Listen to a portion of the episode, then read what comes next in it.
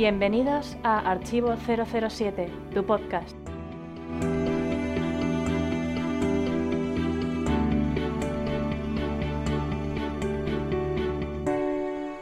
Hola a todos, aquí estamos en el podcast 129 del Club Archivo 007 correspondiente al mes de marzo de 2019. Mi nombre es Alberto López, mi nick es Clark y esta vez vamos a dedicar el programa a El Mundo Nunca es Suficiente con motivo de celebrar su vigésimo aniversario.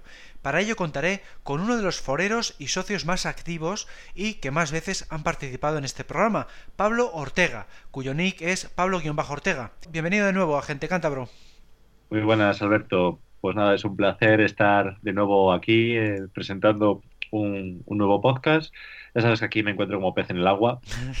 Así que, y, más contigo que bueno, pues oye, tenemos más eh, presencia tanto aquí en los podcasts como en persona, así que es un, es un placer estar de nuevo aquí con, eh, como copresentador y por supuesto acompañado de, de ti. Pues sí, sí, no, claro, has participado ya muchas veces. Yo creo que además, sobre todo conmigo, hemos coincidido ya varias veces. Y luego, pues que, has participado también en las, jornadas mundiales de Santander, eh, como, como ha podido ver la gente en el canal de YouTube. Un asiduo de, estos eventos que, no has faltado en prácticamente ninguno y también en muchísimas microquedadas. Os animamos a ver estos vídeos que tenéis en el, en el canal de YouTube, que son también muy, muy entretenidos. Y bueno, pues eh, sin más, vamos a empezar con la primera de las secciones. Opiniones de los oyentes. Sobre el podcast anterior han opinado Dave de la Coma, GGL007, Castilianicos, Alberto Bon, aquí mi compañero Pablo-Ortega, Jaime-Lazo, nuestro invitado de este mes Oscar Rubio, Javier Martini Royal, Miles Messerby, El Santo, Indica 007 y un servidor. En esta ocasión, lo más destacado ha sido el debate sobre la carrera de Pierce Brosnan. Pues sí, la verdad es que estuvo muy bien ese debate porque nunca lo habíamos hecho, al igual que ocurrió con el anterior que hicieron eh, sobre Roger Moore, pues eh, nunca, nunca se había comentado eh, perdón, sobre Sean Connery, quería decir, nunca se había comentado fuera de lo que es la etapa Bond y claro, pues da mucho juego, da mucho juego porque es algo novedoso y, se ha comentado pues todo tipo de cosas en el foro, de películas que han gustado, películas que no, eh, y, bueno, pues hay muchísimos comentarios, ¿verdad Pablo? Sí, la verdad que, es uno de los podcasts más comentados en, en, el, en el foro y, la verdad que yo me quedo con, con, la sorpresa de la cantidad de películas que ha rodado Pibrosta. La verdad sí es cierta es que, bueno, pues eh, la calidad de las mismas no va de la mano de, la cantidad, sino que en este caso es un actor que por desgracia la elección de papeles que hace pues no tiene su, su recompensa en, eso es. Eh, bueno pues eso en la recaudación o en la calidad de, las películas pero bueno en mi caso mm, la verdad que la calidad no me no me supone un plus para ir a ver la película sino que a mí para mí el plus es ver a Pierce Sí, sí, a mí me pasa un poco lo mismo. Y bueno, Alberto Bond decía lo mismo, ¿no? Que, por el hecho de verlo a él, nos, nos solemos animar a ver su película, ¿no? Eh, porque nos, nos, gusta mucho como actor y, queremos pues, pues ver sus películas. Lo que pasa es que es verdad que, normalmente son bastante flojas, no, no, suele elegir muy bien sus papeles y, cuesta, cuesta ver buenas películas en su filmografía. Bueno, pues vamos a seguir ahora con el espontáneo. El espontáneo. Este mes hemos elegido a Pablo Arrieta de Facebook, que ha comentado lo siguiente respecto a nuestro anuncio de haber alcanzado los 2.000 seguidores en Twitter. Y Pablo Arrieta ha dicho, felicidades por los 2.000 seguidores en Twitter. 2019 sigue dando éxitos al club. Bueno, pues muchas gracias una vez más, Pablo Arrieta, como siempre, por estar eh, apoyándonos desde las redes sociales y escuchando y comentando todos nuestros podcasts. Es uno de nuestros, como sabéis, uno de nuestros seguidores pues más fieles que tenemos. Y bueno, pues a los demás os recordamos un poco lo, que recordamos siempre, que estamos en archivo 037.com, en archivo 037.com barra foros y en las redes sociales Facebook, Twitter, YouTube, Google Instagram y LinkedIn. Cualquier comentario que pongáis en cualquiera de estos sitios, puede llegar a aparecer en esta sección del espontáneo. Seguimos con el podcast.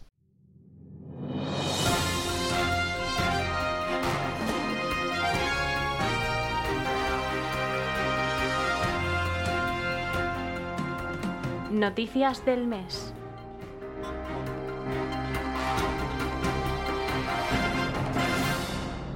Daniel Craig será uno de los presentadores de la ceremonia de los Oscars. Además, su esposa Rachel Weisz está nominada a Mejor Actriz de Reparto por La Favorita.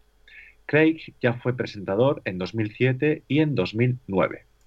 Bueno, pues eh, esto en este caso es, una, es un lujo poder ver a Daniel Craig. También, entre otras cosas, para ver qué tal está físicamente de cara, de cara al inicio de rodaje de, de Bond 25. Y bueno, además eh, también tiene en este caso eh, motivo y es porque eso, porque Rachel Weisz en una película que, bueno, su nombre va unido también a, la, a la opinión de los, críticos, eh, porque bueno, se llama la favorita, pero es que también junto con, con Roma Mm, es una dos. de las son las dos quizá que más papeletas tienen para llevarse el Oscar a, a mejor película. Mm, La verdad que la película yo la he visto, yo he tenido la oportunidad de verla y, y a mí me ha gustado, sobre todo por la visión, eh, digamos, nada normalizada o normal que tenemos de este estilo de, de películas ambientadas en el siglo XVI, XV y XVI. La verdad que está muy bien. Y Rachel Weisz como actriz, bueno, Mm. no es nada nuevo, es algo que, que es normal. Eh, pues eh, hace un papel muy bueno y, es una grandísima actriz. ¿Tú qué opinas, Alberto? Mm, Sí, yo la verdad es que, bueno, lo primero comentar eso, que Daniel Craig, pues eh, eh, como has comentado, pues nos viene bien para, para ver cómo está ya de forma de cara al rodaje. Me imagino que estará, que se habrá entrenado ya a conciencia para, para estar como, como siempre. Y bueno, lo de la favorita, pues eh, yo también la, he ido a ver porque me, llamó la atención, pues eso, que tenía 10 nominaciones al Oscar, entre ellos el, eh, este que hemos comentado de Rachel Welch, y, me ha sorprendido. No es, un, no es un tipo de película que yo suelo ver, pero, pero me ha sorprendido gratamente. O sea, mm, eh, te, te deja realmente boquiabierto. Es un estilo muy distinto a lo habitual de este tipo de películas de, de enredos eh, cortesanos, vamos a decir, eh, te, te deja sorprendidísimo mm, y, y dices, pues, pues me ha llamado la atención. O sea, eh, y no me, no me suelen gustar este tipo de películas, la verdad, pero es que esta me ha gustado porque tiene muchísimos giros y muchísimas sorpresas. eh, y no me extraña que tenga, que tenga tantas nominaciones, porque de verdad es muy buena, muy buena película. Y bueno, cuando ya estemos en, se escuche este podcast ya habrán salido, ya habrá sido la ceremonia y bueno, a ver qué pasa. Yo prefiero que, yo veo más eh, cancha a la favorita que a Roma. A mí Roma no, Mm, no, esa, me, no, no me gustó tanto. esa no, no la, no la he visto, no puedo opinar, pero bueno, a ver, a ver en qué queda la cosa. A ver en qué queda. Y bueno, pues ahora vamos con una noticia relacionada con nuestro club, que es que el club Archivo 007 estará presente en la CIFIMAZ, que como sabéis es un evento anual eh, que se celebra en Madrid eh, y está dedicado especialmente a Star Wars y a Star Trek, aunque bueno, tiene relación en general con, con toda la ciencia ficción. Y eh, bueno, pues celebra este año su décimo aniversario. Y eh, va a acudir eh, nuestro compañero del staff Eduardo Jiménez, alias Ebardo, va a impartir una charla titulada James Bond en la ciencia ficción el domingo 24 de febrero eh, de 12 a 1 y media. Y bueno, pues de, de todo este evento pues se podría destacar que va a acudir Mike Edmonds, el actor que encarnó a Ewok Logrey en El Retorno del Jedi. Bueno, pues esto es la, es la primera vez que, el club acude a, a este evento porque claro, ya digo que es un evento dedicado a la ciencia ficción, entonces pues hay James Bond en principio pues no tiene mucha cabida, pero mm, eh, hemos sido invitados por Juan Carlos y Monse, que son dos de los socios eh, de- del Club Archivo 007, que suelen acudir a las jornadas mundiales de Santander y también a las convenciones de Madrid. Y bueno, pues eh, se nos acudió esta forma de participar, eh, pues que Eduardo pues imparta esta charla de James Bond en la ciencia ficción y bueno, pues puede ser una buena oportunidad pues para darnos a conocer en este evento, ¿verdad, Pablo? Sí, la verdad que sí, toda, toda promoción, la verdad que, que es bienvenida.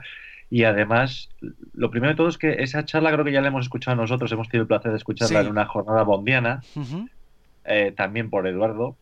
Y, y bueno, se junta pues una temática que, que nos encanta, que es James Bond.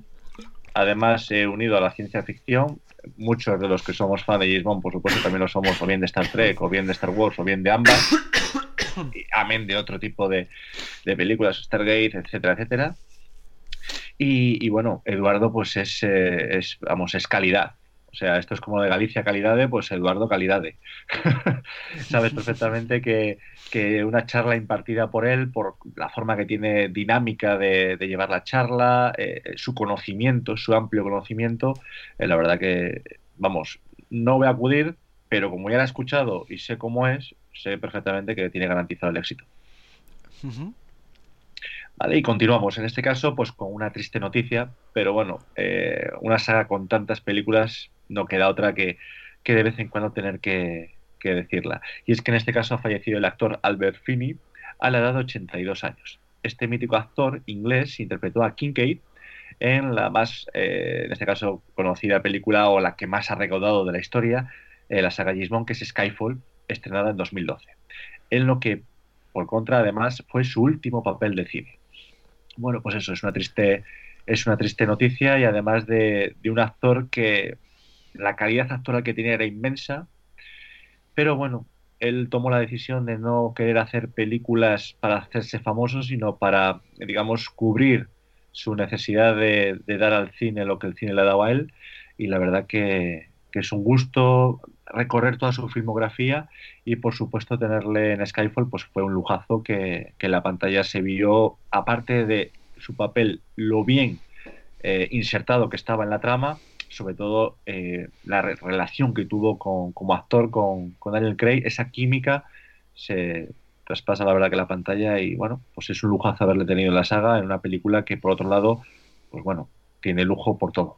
¿Tú qué opinas, Alberto? Pues sí, sí, no, la verdad es que fue una muy buena lección para este, para este papel, porque como has dicho era un, grandísimo actor, es un actor que ha tenido premios, una carrera larguísima, muy prolífico y, vamos, que, quedó de maravilla porque por lo que acabas de comentar, tiene muy buena química con Craig y, lo hizo de maravilla. No se podía haber elegido a, otro actor para este, para este papel y bueno, pues por desgracia pues eh, nos ha dejado por, porque ya tenía una edad avanzada. Y bueno, pues ahora vamos a continuar con Luis Abou, que eh, ya sabéis que es escritor, crítico y socio del Club Archivo 007, pues ha ampliado su guía James Bond Behind the Tuxedo con una nueva edición. Ahora consta de 480 páginas, está encuadernado en tapa blanda y tiene un precio de 21,84 euros en Amazon. Pues nada, yo este libro tengo eh, las dos primeras ediciones y la verdad es que está muy muy bien porque, como seguramente sabréis, eh, consiguió muchísimas entrevistas a integrantes de la saga, eh, tanto actores como miembros del equipo técnico, y esa es un poco la, pues, lo que le diferencia de otros libros españoles, eh, que, pues, que tuvo esa, esa novedad, ¿no? que, que pudo entrevistar a mucha gente y esta es una guía que está, que está muy bien y, fijaos pues que ya alcanza las 480 páginas, ¿no? Se ha ido ampliando poco a poco edición con edición y es un libro que, le veo bastante recomendable, ¿verdad Pablo? Sí, yo tengo la suerte de aquí de tener la edición de 2015, no sé si fue quizá la primera, y fíjate, pues estamos hablando que esta edición tiene la totalidad de unas 100, 111 páginas. Claro, fíjate lo que 111, 111. Fíjate lo que, lo que se ha ampliado, o sea que unido a lo que tú ya has comentado, la calidad de, la edición, lo bien encuadrada que está, pues es todo lujazo y además a un precio que la verdad eh, hay libros eh, en cualquier sitio que cuesta mucho más y, la información que traen y la calidad con la que están elaborados pues no es ni, ni por asomo nos, nos acerca ni muchísimo menos a, la edición de, de Luis Abú. Así que todos aquellos que quieran ampliar la que ya tienen o, que sea la primera vez que pueden hacer a ella, vamos, que no lo duden y que, y que vayan a Amazon, que la garantía de una buena distribuidora como es Amazon, unido al buen libro que es, es, una, es un éxito asegurado. Y bueno, en este caso terminamos las noticias con el sindicato de actores británico, Equality, que lanzó una campaña promocional con motivo de evitar la fuga de intérpretes por el Brexit, protagonizada en este caso por estrellas del calibre de Tom Hiddleston u Olivia Colman. Entre los fotografiados estaban dos integrantes de la franquicia Bond, en este caso actuales además, que son Daniel Craig y Naomi Harris. Pues sí, hemos visto además la, noticia y la foto en, el foro. La verdad que es una son fotografías que se han ido haciendo a algo de, no te voy a decir de los años, pero sí de, de los últimos dos, tres años, cuatro, ¿vale? Y sobre todo por un tema súper importante como es el Brexit y todas las repercusiones que yo que yo va a traer en, el Reino Unido. Y bueno, la verdad que La verdad que es algo que, tiene muy preocupados a, los, eh, a la gente de allí y bueno, esperemos que todo se resuelva con, con, la, con, la, con el mayor éxito para, para ellos vamos a ver qué, ocurre mm. finalmente, ¿no, Alberto? Sí, seguramente pues yo creo que no, no, habrá ningún problema porque es una con esta campaña pues ya tiene mucho mucho ganado porque encima han conseguido pues a, estrellas de este calibre, ¿no? Como estamos viendo, ¿no? Eh, Tom Hiddleston, Daniel Craig, Naomi Harris, yo creo que con esta campaña pues va, van a conseguirlo. Vamos ahora con las novedades del Club Archivo 007.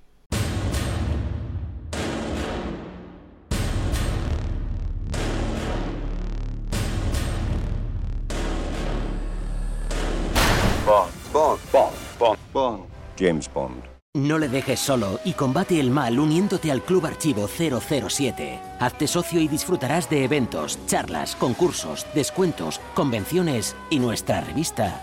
Solo para tus ojos.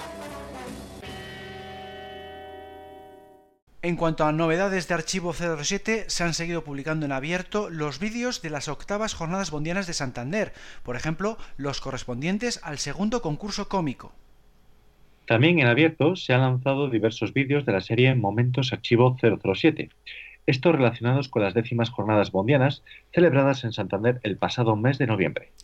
Por otro lado, mi compañero Gonzalo, alias GGL007, realizó un nuevo unboxing de la serie Licencia para desembalar, esta vez dedicado al cómic Casino Royal, una nueva adaptación de la novela distribuido en nuestro país por Panini. Por cierto, gracias precisamente a Panini, vamos a realizar en breve un sorteo de dos ejemplares entre nuestros socios. En suma, ya hay más de 650 vídeos en abierto, más de 700 si contamos los exclusivos para socios en nuestro canal de YouTube, que además posee más de 245 suscriptores. Entre los vídeos más vistos se encuentran los de mi compañero Alberto, en concreto los de las series Tributos a intérpretes de doblaje y a Contracorriente. Vamos ahora con los spoilers de Bomb 25. Spoiler, spoiler, spoiler, alerta spoiler. La preparación para el rodaje de Bond 25 ha empezado el pasado día 4 de febrero. En concreto, la lectura del guion, los ensayos y las reuniones, con Alan Craig ya en marcha. De hecho, se han desvelado las primeras fotografías de los ensayos de acción de los especialistas en Pinewood, porque el rodaje está previsto para el próximo 4 de marzo. En consecuencia, se cree que la rueda de prensa de presentación de la película tendrá lugar el 28 de febrero o el 8 de marzo, teniendo en cuenta cómo se hizo con Spectre. Vale, pues bueno, en este caso ya hemos visto que, el engranaje, todo está ya, ya nada, a, punto de, suceder. La cuestión es que, bueno, estamos viendo que últimamente pues está habiendo alguna que otra noticia que nos está, digamos, eh, revolviendo un poco las tripas. Hmm. Pero bueno, lo que sí es cierto es que, es que nada, ya tenemos ahí todo y ya iremos haciendo el seguimiento con las fotografías, con los eh, primeros eh, trailers, todo. Es que ya, ya estamos ahí, ya, ya casi lo estamos tocando, ¿no, Alberto? Sí, sí, ya no queda tanto, sí, ya eh, debe empezar ya porque porque a pesar de que, como vamos a comentar después, se ha retrasado el estreno, en principio el rodaje sí que tiene que empezar ya. Supuestamente, como estamos comentando ahora, es el 4 de marzo eh, y eso mm, yo creo que eso es impepinable porque es que si no no les va a dar tiempo. Entonces eh, estamos viendo ya fotos de, de, los especialistas entonces ya no queda otra y, a medida que ahora pasan los meses pues es cuando vamos a tener ya más y más noticias y es lo que nos va a proporcionar pues mucho entretenimiento sobre todo en, en el foro claro. La verdad que sí entonces vamos, vamos ahora con la, siguiente noticia, que es precisamente eso eh, que estamos comentando de pasada, que es que los productores en un comunicado oficial han desvelado que la nueva fecha de estreno de Bond 25 es el 8 de abril de 2020, es decir, el miércoles de Semana Santa del año que viene. Pues esto supone eh, otro pequeño retraso más, porque originalmente iba a haber sido en San Valentín del año que viene, entonces va a ser pues eh, casi un mes eh, de retraso, bueno, casi dos, mejor dicho. entonces no, no, han dicho el por qué, eso es lo extraño, hay poca información al respecto. lo más razonable es que deben estar modificando el guion por una noticia que vamos a leer después, pero eso es lo que nos están estas noticias que estamos leyendo, que no hay mucho detalle al respecto, ¿verdad, Pablo? Pues sí, en este caso la verdad que es algo que, bueno, los que, los que sois asiduos del foro ya sabéis mi opinión al respecto. Eh, grosso modo decir que, que no me gustan las formas que han tenido en este caso de, de, anunciar ese retraso. Creo que el escueto comunicado tenía que haber sido dicho de otra manera, no simplemente indicar sobre un fondo negro estamos encantados de, anunciar que Bond 25 se va a estrenar el 8 de abril de 2020, pues la verdad que no. A mí me deja con, una amarga sensación, la verdad que una, una sensación de decepción. Ya tienes marcado la fecha del 14, además encima una fecha, pues eso, el Día de los Enamorados, que, Estaba mejor, más, creo, sí. que más que, nosotros que estamos enamorados del personaje, tanto cinematográfico como literario, pues decir, mira, para los que estamos solteros, el día 14 por lo menos tenemos esa cita con James Bond. Yo creo que estaba, estaba mejor porque yo creo que en, Semana Santa se va más la gente de viaje, no está tan pendiente igual de ir al cine. Y, sin embargo, en, San Valentín sí que es más típico ir al cine. Me parece mejor, mejor fecha.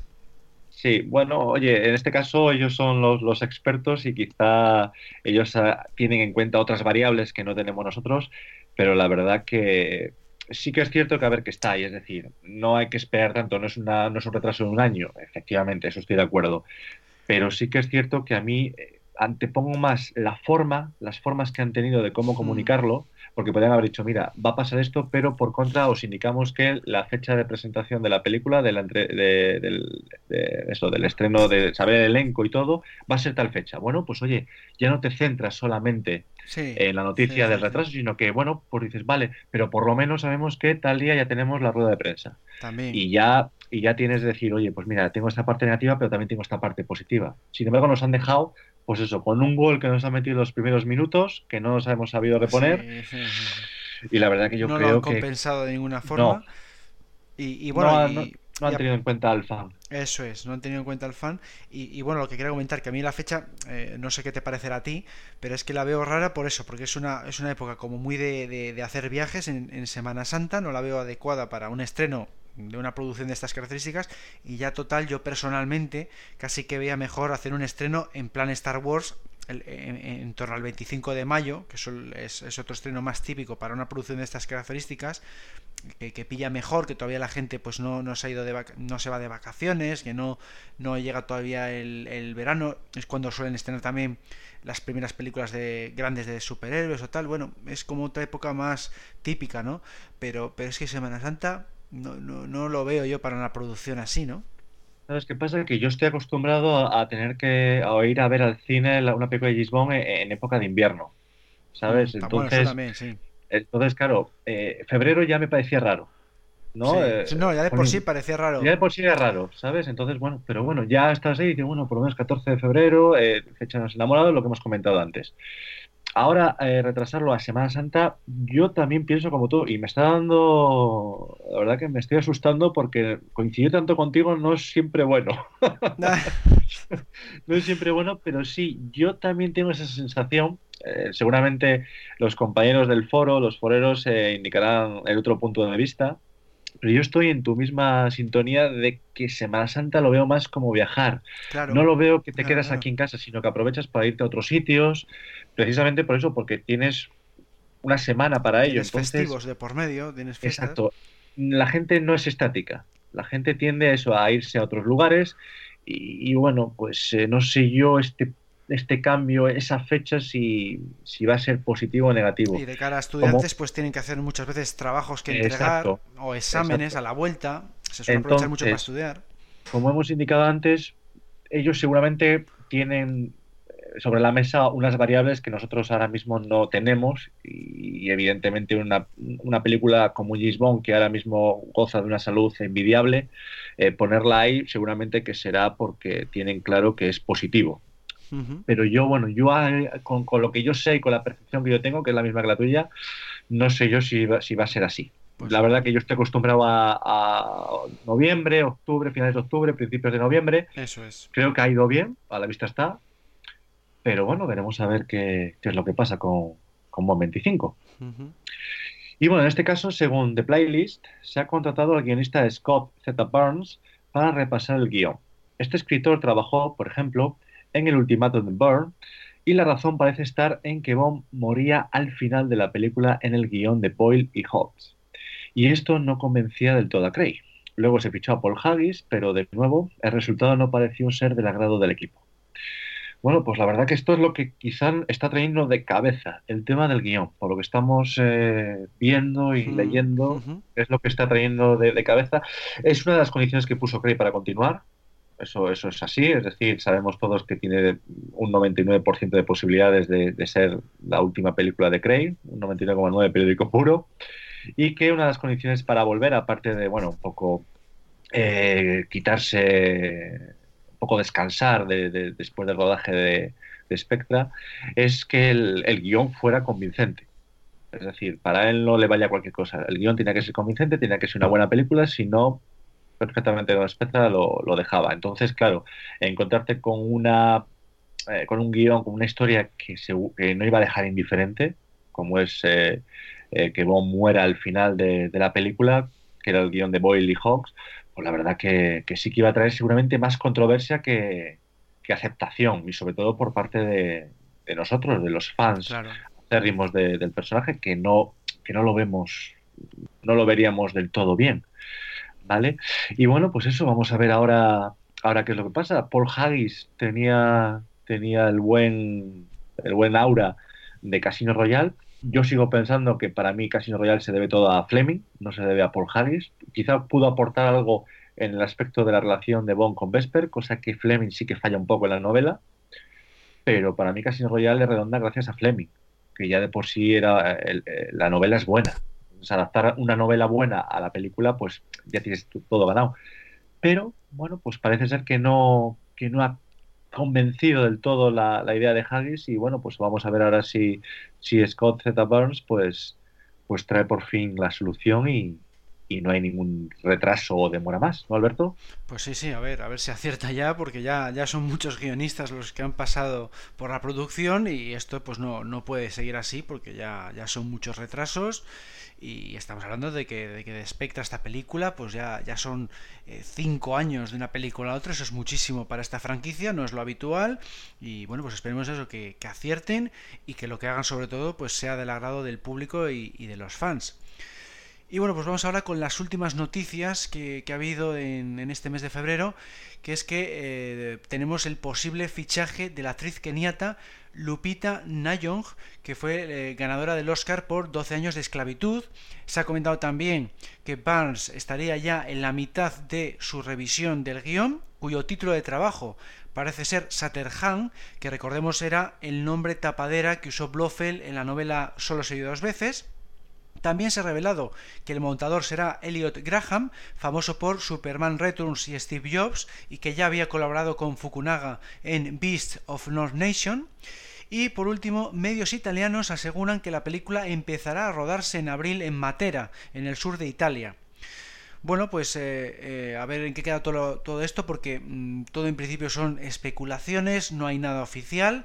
Eh, salvo que quizá eh, Elliot Graham sea el montador, eso es igual lo, más garantizado de todo esto que acabo de comentar, porque todo lo demás es supuestamente. Eh, en principio pues todo sería bastante positivo porque la actriz keniata Lupita Nyong pues al haber sido ganadora de un Oscar estaría muy bien para como chica Bond yo lo vería lo vería fantástico Luego, mm, que si el título de la película fuera Saterhan, yo creo que sería fenomenal porque implicaría el regreso de Blofeld y para mí para mí sería genial porque eh, sería ya el, desenlace perfecto para lo que habíamos visto en Spectre. Eh, yo creo que eso mm, yo creo que sería fundamental porque había quedado el personaje vivo y yo creo que James Bond le tenía que liquidar para hacer ya la, venganza completa de lo que es la, la etapa Craig y eh, por último, lo de que se vaya a rodar en abril en Matera, pues lo veo un poco extraño porque ya habíamos dicho en otra noticia anterior que el, inicio de rodaje era el 4 de marzo. Aquí hay una contradicción, no sabemos al final eh, cuál de las dos noticias será la buena porque no hay nada oficial del todo. Eh, estamos ahí extrañados porque también se había dicho que, que, si se iba a rodar en Noruega, dónde va a empezar a rodarse, si se va a rodar primero en plató o se va a rodar primero en exteriores no hay mucha información aquí todavía fidedigna, eh, pero bueno, eh, ahí tenemos esta, esta información y hay que esperar un poco, dar tiempo al tiempo que se dice, a que se vayan confirmando todas estas cosas, ¿verdad Pablo? Sí, lo bueno es que, está ahí, o sea, no es una cosa que vaya a pasar de aquí a un año, sino que eh, en un mes, dos meses vamos a saber todo ya. El inicio del rodaje, quiénes son los actores y actrices que van a, conformar el plantel de, de Bond 25. Y bueno, si es la, eh, si finalmente se deciden por el nombre de Satterham, pues la verdad yo estoy encantado. ¿Qué te voy a decir? Si es, claro, ¿no? si, si forma parte que, de... que vuelva Blofeld, ¿no? Sí, primero de todo me gustaría que volviese Blofeld por dos razones. La primera, porque es un eh, villano icónico, ¿vale? Y por supuesto que un villano icónico siempre tiene, para mí, presencia o tiene que tener presencia en, en, una película o en una serie del personaje que toque, ¿vale? Es como Moriarty para Sherlock Holmes. Eh, es algo que, que, va unido, ¿vale? Además de ello, en segundo, en segundo lugar, pues también indicar que a mí personalmente, y creo que mucha gente también comparte mi opinión, eh, eh, la, historia o, por así decirlo, la interpretación que se hizo de que se hizo de Blofeld en Spectra no me convenció del todo. A mí es que no me gustó. Creo que hmm. fue creo que fue además muy desaprovechado. Sí, yo opino igual, sí. Se desaprovechó muchísimo y, sobre todo porque deja ese final abierto, es decir, no ha acabado con él, le han apresado y queremos saber esa cómo se resuelve. Espero que se resuelva mejor que lo que pasó con Mathis, que también le detenía y después acabó como acabó deprisa y mal. Aquí con el tiempo que han tenido creo que creo que va a ser positivo y creo que seguramente tendremos un, final digno del, del personaje y me encantaría, me encantaría que fuera a la altura de la novela ya que se va a tirar por una. por eh, supuestamente, ¿eh? por supuesto que son rumores, pero me encantaría. Si finalmente Satterham es el nombre de la película, me encantaría que acabase, pues eso, pues como acaba como acaba la novela Solo sirve dos veces, o saca este perdiendo la memoria y eso. Eh, bueno, oye, perdiendo la memoria, piensa que después de Solo sirve dos veces vino El hombre de la pistola de oro. Y ahí tenemos, y ahí tenemos, en fin, una continuación de cómo, de cómo Bond, pero bueno, los que habéis leído la novela. La última de Bond esta de Craig no puede, también dejas abierto otra vez. Bueno, pero también es que tampoco sabemos qué va a pasar después de, de Craig, no sabemos si va a haber una continuación ah, ah, ah, de Craig o si por otro lado vamos a volver otra vez a otro reboot, eh, como eso es algo que como ha dicho Ramón el Santo en el foro, cuando toque Bond 26 ya pues me preocuparé de Bond 26. Ahora lo que me acontece aquí es, eh, bueno, pues ver si finalmente termina como, como termina con Sol y dos veces, eh, en este caso con un enfrentamiento físico con Blofeld, un Blofeld totalmente cambiado al que salía en Operación Trueno, que es la novela eh, anterior. Perdón, al Servicio Secreto de Su Majestad, perdóname, que es la novela, la novela anterior.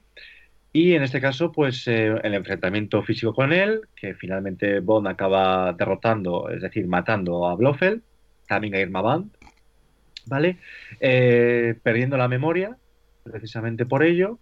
Y segundo, pues eh, Bond dejando embarazada a una mujer. Eso es, sí. Con lo cual, bueno, veremos a ver qué es lo que pasa. Y bueno, finalmente sí, decir que, se me olvidaba ya, que la actriz Lupita Young, eh, bueno, pues eh, si finalmente eh, se contrata y forma parte del elenco, pues hombre, no vamos a decir, por supuesto, que, es una mala elección, porque como actriz ha demostrado, con, creo que tiene el Oscar, ¿verdad? Sí, es ganadora del Oscar. Creo que sobra decir que es una magnífica actriz. Yo sí que vi la película 12 años de esclavitud, dura, película dura, pero me encantó la interpretación de ella. Veremos a ver si finalmente. Lo que está claro es que ahora mismo eh, los elencos de las nuevas películas de James otra cosa no, pero calidad a raudales. la verdad es que cada vez escogen a, mejores intérpretes, eso sí, sí es verdad, sí. Bueno, pues vamos a pasar ahora al debate sobre el mundo nunca es suficiente. Atención a todas las unidades, atención. El debate comenzará en 3, 2, 1. Este año se cumple el vigésimo aniversario de El Mundo Nunca es Suficiente, la tercera película de Pierce Brosnan. Para muchos es la mejor entrega del actor irlandés.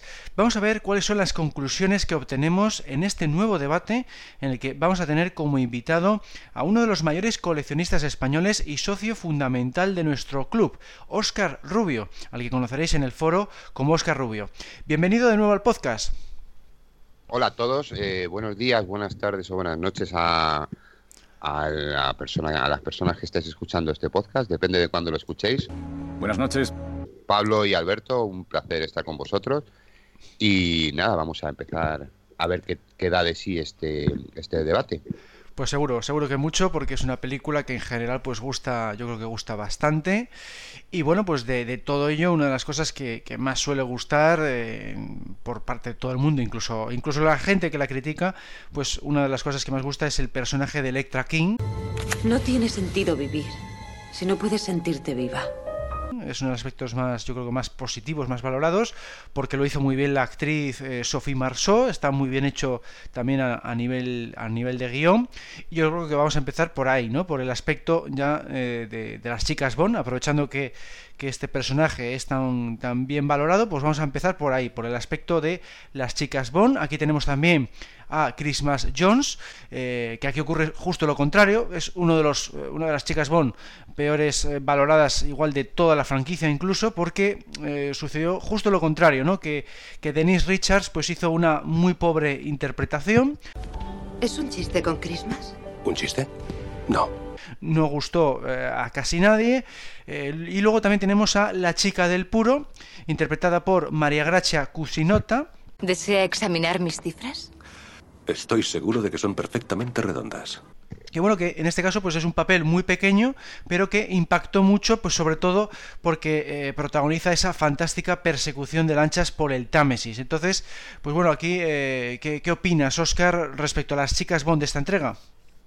Bueno, pues, pues, por orden, como tú las has comentado, respecto a Sophie Marceau, a Electra King, creo que es un personaje que lo bordó, porque además desde un principio se la ve una chica frágil, o, quiere dar ese aspecto de chica fácil, eh, frágil, perdón, protecto, eh, bajo, bajo la protección de su padre constantemente, pero luego resulta que no es así, que es una chica independiente que está muy enfadada con su padre porque, porque su padre heredó todo lo que tenía de, su madre y, bueno, está bastante resentida y, y mm, lo borda tanto el papel como de chica buena eh, frágil, etcétera, como el de como el de ya villana que dice tengo que hacer lo que sea para conseguir para conseguir lo que yo quiero, que es el, el, que, que, todo lo de mi madre, toda la familia de mi madre se quede para mí. y, y bueno, yo creo que además es una es algo actual, porque el tema del petróleo es, es actualidad siempre. Siempre. Eh, tanto el, petróleo como, como gas, como toda actualidad, las potencias están peleando por ellas, por, por dónde pasa, por dónde no pasa. Creo que es algo que, sí que es verdad que es muy creíble y, supongo yo que, en estos sitios esas cosas de matar por, por interés y por, por, por pasar mi, mi, oleoducto o mi gasoducto por aquí, eso está pasando ahora mismo. Entonces creo que, es, que es un papel muy bueno. Aparte, ella es una chica súper super sexy, súper guapa en la película y, bueno, creo que creo que no hubiera podido coger a, a otra a otra actriz mejor. Respecto a Denny Richard, yo creo que es eh, la productora o el director quiso darle un enfoque de más políticamente correcto de la era de la era Brosnan, de decir una chica rubia, guapa, sexy puede ser una doctora con cientos de doctorados y licenciaturas y tal, pero aparte puede dar ese aspecto sexy y y luego el, está la cuestión del, el, vale, yo puedo ser muy guapa, puedo ser muy sexy, pero yo estoy aquí para trabajar, no quiero eh, nada, no quiero que, que, nadie me diga nada, yo esto estoy aquí porque me lo he ganado. Y respecto a María Gracia Cuchinota, bueno, es una chica que es, eh, eh, además, mm, físicamente ha ganado con el tiempo. No sé si habéis visto alguna foto de ella últimamente, pero físicamente ha ganado con el tiempo.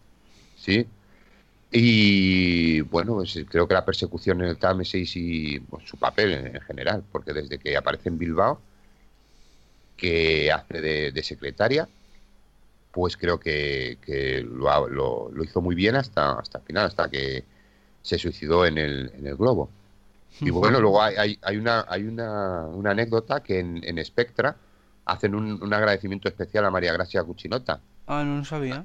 En los títulos de crédito finales te pone Special Thanks su María Gracia Cuchinota. Debe ser que no, no han especificado el por qué, o yo por lo menos no, no sé por qué, pero yo creo entender pues que a lo mejor el rodaje en Roma será. O el rodaje en Roma o a lo mejor el rodaje en el Támesis. Como estuvieron rodando también otra persecución en lanchas, que fue justo lo que hizo ella, pues a lo mejor algún consejo hay. Pero vamos, no sé si fue por una parte o por otra. Pero sí, que aparecen los títulos de crédito finales, eso. Ahora, para los oyentes, tarea para el fin de semana o para cuando lo queráis escuchar, eh, adivinad por qué eh, María Cuchinota eh, salen los títulos como agradeciendo el motivo. No sé si sea por la casa en Roma o por qué, pero mira, es bonito indagar en ello. Pues sí, ¿no? nunca, nunca había oído ese dato, ¿no? La verdad es que no. Pero bueno, sí, la verdad es que coincido con lo ya que... los títulos de crédito finales los tiene. Pues nada, coincido lo que dice Oscar porque Electra, esta Sophie Marceau, pues efectivamente hace muy buen papel, ese doble papel. Lo que, decía es que es muy inocente al principio y luego muy independiente al final. Y esa es la, mayor virtud que tiene esa actriz, el, hacer ese, ese doble papel. Bueno, Pablo, eh, cuéntanos tu opinión. Bueno, lo primero de todo, hemos de destacar que estamos ante una película de hace 20 años, ¿vale? ¿Y por qué digo esto? Porque yo creo que es una de las películas, y no solamente de la saga Bond, ¿eh? sino en general del cine, y ahora que está el tema sobre todo candente, más eh, feministas. Eso, eso es lo primero. ¿Por qué digo esto? Porque nada más hay que mirar pues, la, importancia de estas tres mujeres a lo largo de la película. Empezamos lo primero, no tiene James Bond una persecución con un villano o con un esbirro, sino que es con una, contra una mujer eh, luego tenemos el núcleo que es Sophie Marceau, que es lo que ocupa todo, que al principio creemos que es una aliada y finalmente vemos que no, que es la, villana principal, vamos a decir. Y finalmente, pues eh, la chica Bond, que como bien ha comentado Oscar, no estamos hablando de una cualquiera, estamos hablando de una persona muy preparada que aparte de ser físicamente espectacular, pues también eh, en cuanto a la inteligencia también es espectacular. Entonces yo creo que valora o, se valora muchísimo eh, el plano, el papel de la mujer eh, en esta película. Y eso es importante recordarlo ahora que está el tema tan, tan presente y tan candente. Dicho esto, eh, como bien habéis apuntado, pues Sophie Marceau, la verdad que hace un papel genial. El guion aquí en el tema de cómo al principio creemos que es una mujer que, que bueno, pues que está muy, ¿cómo decirlo? Muy frágil, efectivamente, y, y cómo poco a poco nos va, al igual que a James Bond, es decir, nuestra forma de ver el personaje es casi al igual que James Bond. Vemos que al principio nos conquista, empatizamos con ella, nos, nos, da penuca, pero al final vemos, oye, cómo nos ha engañado. Y eso es, eh, en fin, eso está muy bien en el tema del guion porque en ningún momento te esperas ese giro. ¿Vale? Luego también, eh, pues eso, bueno, indicar que, ella eh, en cuanto a interpretación, la verdad que borda el papel. No, no hay ningún, ningún aspecto que podamos achacarle a que, bueno, pues está floja en esta, no, no. Un alto nivel a lo largo de toda la película. Denny Richard, pues bueno, también es cierto que como actriz no, no destaca, es decir, no, no hay, claro, no hay un cimiento sólido, no, no es una actriz de método, no es una actriz que digamos, oye, pues destaca en estas películas, no, es simple y llanamente pues eh, estar ahí, eh, gustar físicamente y poco más. Entonces, pues bueno, quizás aquí si con Sophie Marceau bordaron eh, la elección de, la actriz, con Danny Richard, pues dieron eso, una de cal y otra de arena. Y finalmente, pues María Cuchinota, la verdad que por un lado muy bien, porque la persecución, recordemos que es quizá a día de hoy todavía se mantiene la escena precréditos más larga de la saga, más espectacular. Y cortaron, y cortaron un trozo de... no podemos tampoco destacar gran cosa porque prácticamente se basa todo en la, en la persecución, pero, pero sí que guarda un gran, un gran recuerdo, la verdad que sí. No me he olvidado de ti. Pues sí, es lo que, yo te iba a comenzar un poco lo mismo, que Denise Richards, eh, más, que, más que el personaje, que a mí, a mí en general me gusta, el, el, guion que tiene, es la interpretación de ella. O sea, es lo que, lo que falla y lo que más se, le ha criticado. Mm, yo igual el primer visionado, cuando la vi por primera vez, pues la, película, eh, pues ya tenía 15 años, pues igual no, no me di cuenta de ello, pero igual luego cuando la vas viendo más veces, luego lees las críticas de internet y tal, y dices, aquí lo que falla es la interpretación de, de la actriz, porque el personaje yo le vi bastante, bastante bien, un personaje eh, pues que es la típica chica Bond de, eh, de, armas tomar, por así, por así decirlo, que ayuda mucho a Bond en su materia, que en este caso son las, las bombas nucleares. Eh, a mí me gusta mucho por eso, porque, porque en James Bond es lo que solemos tener, ¿no? no suele haber damiselas en apuros, salvo en dos o tres ocasiones. Normalmente son chicas que suelen ayudar a Bond en, en la acción y a mí a mí me gustó vamos me gusta bastante el, personaje en sí. Eh, luego Electra King pues lo que comentábamos hace muy bien ese, ese doble juego. El giro el giro ese que tiene de convertirse en villana no se había visto nunca yo creo que en la saga a ese nivel.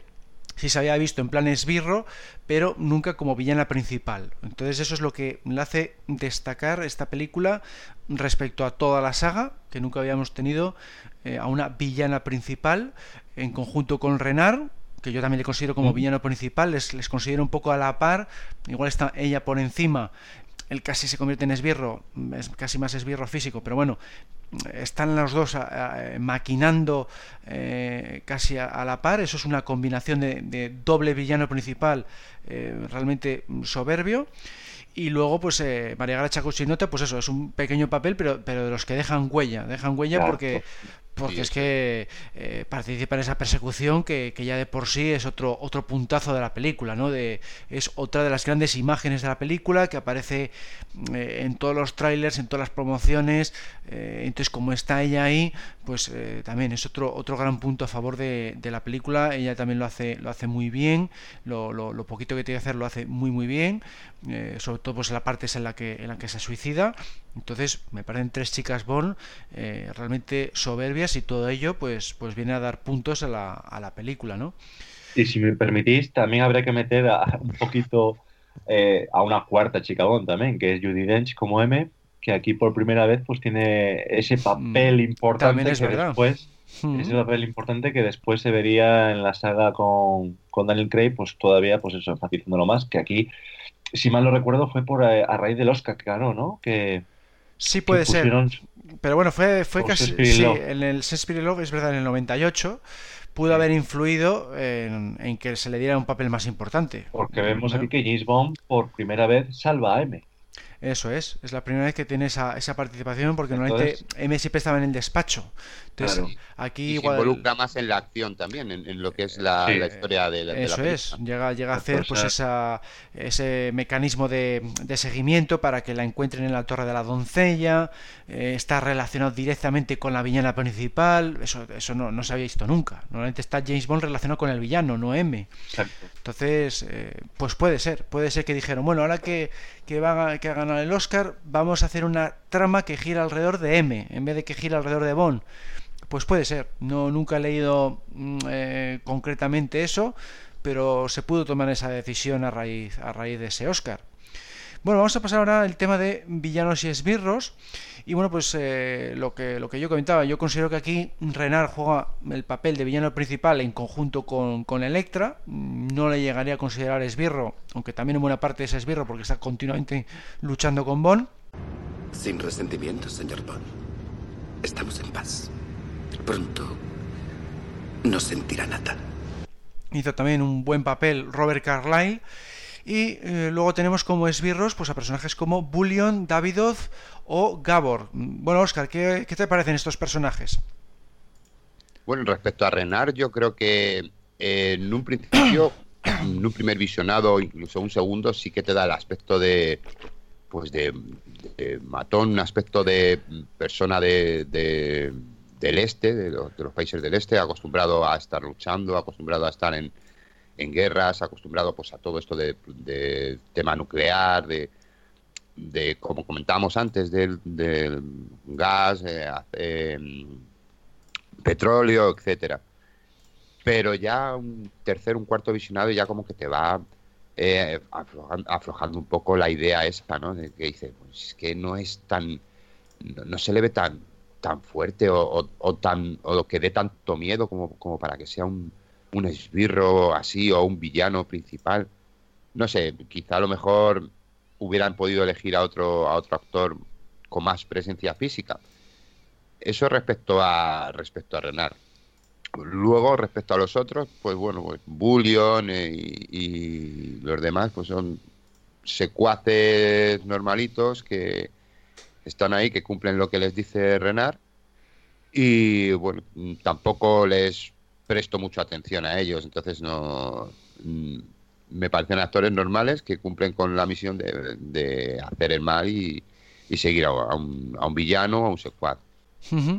Bueno, pues no, a mí, sí que Renal sí que me gusta, me gusta bastante porque yo valoro mucho la, originalidad, eh, pues como en el caso de Electra, ¿no? Si Electra me gusta la originalidad esa del giro que tiene, pues aquí me gusta el tema de que sea insensible al dolor, ¿no? Entonces eso también lo, valoro bastante. ¿Tú qué opinas, Pablo? Sí, con los dos. Por un lado, lo que tú me has comentado, Alberto, eh, la novedad de, de hacerle insensible al dolor, eso pues la verdad que te plantea un villano que tú dices, jolín, pues no sé cómo James Bond va, a acabar con él, porque torture lo que le pueda torturar o, le clave lo que le pueda clavar, no, no va a conseguir eh, dañarle, porque, porque es insensible al dolor. Pero lo que ha comentado Oscar, eh, cuando tú empiezas a ver la película y ves cómo el personaje de, María Cuchinota se suicida, eh, indica que es porque no le conoce a él como dando a entender, eh, es que la persona que me paga por ello, por lo que acabo de hacer, eh, no, puedo, no puedo traicionarle porque, en fin, es, muy amenazador, vamos a dejarlo de ese modo. Sin embargo, cuando vas avanzando con la película, pues te das cuenta que no, no es tanto. Es decir, igual es Pedro ladrador, perro ladrador, poco mordedor. A mí en ese caso es cierto que, que lo llegas un poco a notar. Quizás se va, a medida que va avanzando la película, va disminuyendo esa, esa amenaza. Pero dicho esto, por un poco basar lo que habéis comentado ambos, eh, sí que es cierto que estamos ante uno de los mejores villanos de la saga. ¿Vale? Sí. no, no, a mí, a mí, sí, a mí, vamos, a mí sí me parece uno, uno, de los mejores villanos de la saga porque cumple con todos los requisitos, o sea, tiene, eh, eh, es el, el, típico villano tan sumamente potente que sus, hasta sus esbirros se suicidan, el típico villano que mata a sus esbirros cuando le falla, es prácticamente un Blofeld, eh, también muy inteligente porque tiene ese, ese plan para acabar con Estambul y, luego hacer todo ese nuevo recorrido del gasoducto siguiendo las órdenes de Electra en este caso, pero bueno, es también plan de él. Eh, yo lo veo también bastante potente, se le hace pasar canutas a, a Bond en ese, en ese laberinto subterráneo eh, de desarmamento nuclear. Mm, vamos, yo le veo que cumple. Además tiene el típico también rasgo mm, de, de los villanos Bond, que es que tiene eh, esa deformidad física de que le han pegado un tiro en la cabeza. Eh, o sea, todo, todo, todo lo que se le puede pedir a un villano Bond Mm, lo tiene. Y encima tiene lo de que es insensible al dolor que eso es completo completamente novedoso no lo tiene ningún otro y eh, bueno sí que lo habíamos visto un poco en Objob y lo habíamos visto en, en Klieger el que el que son muy resistentes no pero aquí es insensible mm, desde otro punto de vista no desde que, de que le han pegado un tiro en la cabeza.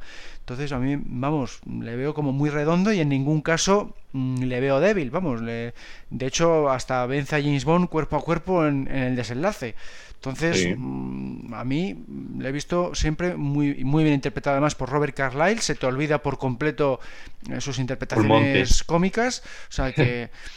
Y luego los esbirros, mm, bueno, es verdad que pasan igual más desaparecidos porque tienen papeles muy cortos, pero, pero al final hasta, hasta Bullion, que dices, pues es un personaje tirando a cómico, pues fíjate que casi se carga a los tres en protagonistas con esa maletín bomba.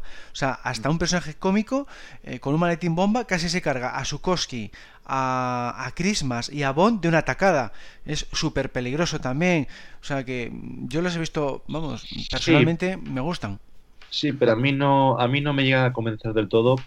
No sé si por el tema de dar la sensación de destacar a Renard y a Electra, eh, en la película sobre todo lo demás, a mí estos esbirros, estos tres, es que pasan muy desapercibidos. Es que no, no les veo, aunque hayas, aunque has comentado lo del tema de la bomba. Es, un, es otro, giro, otro giro que no te esperas. Yo no me esperaba que Bullion fuera el traidor, personalmente. Ahí voy, ahí voy. Como no te lo esperas, no ves esa sensación de peligrosidad al principio cuando les conoces.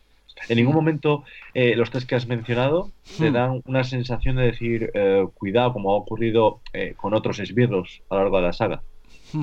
Tanto anteriores como posteriores.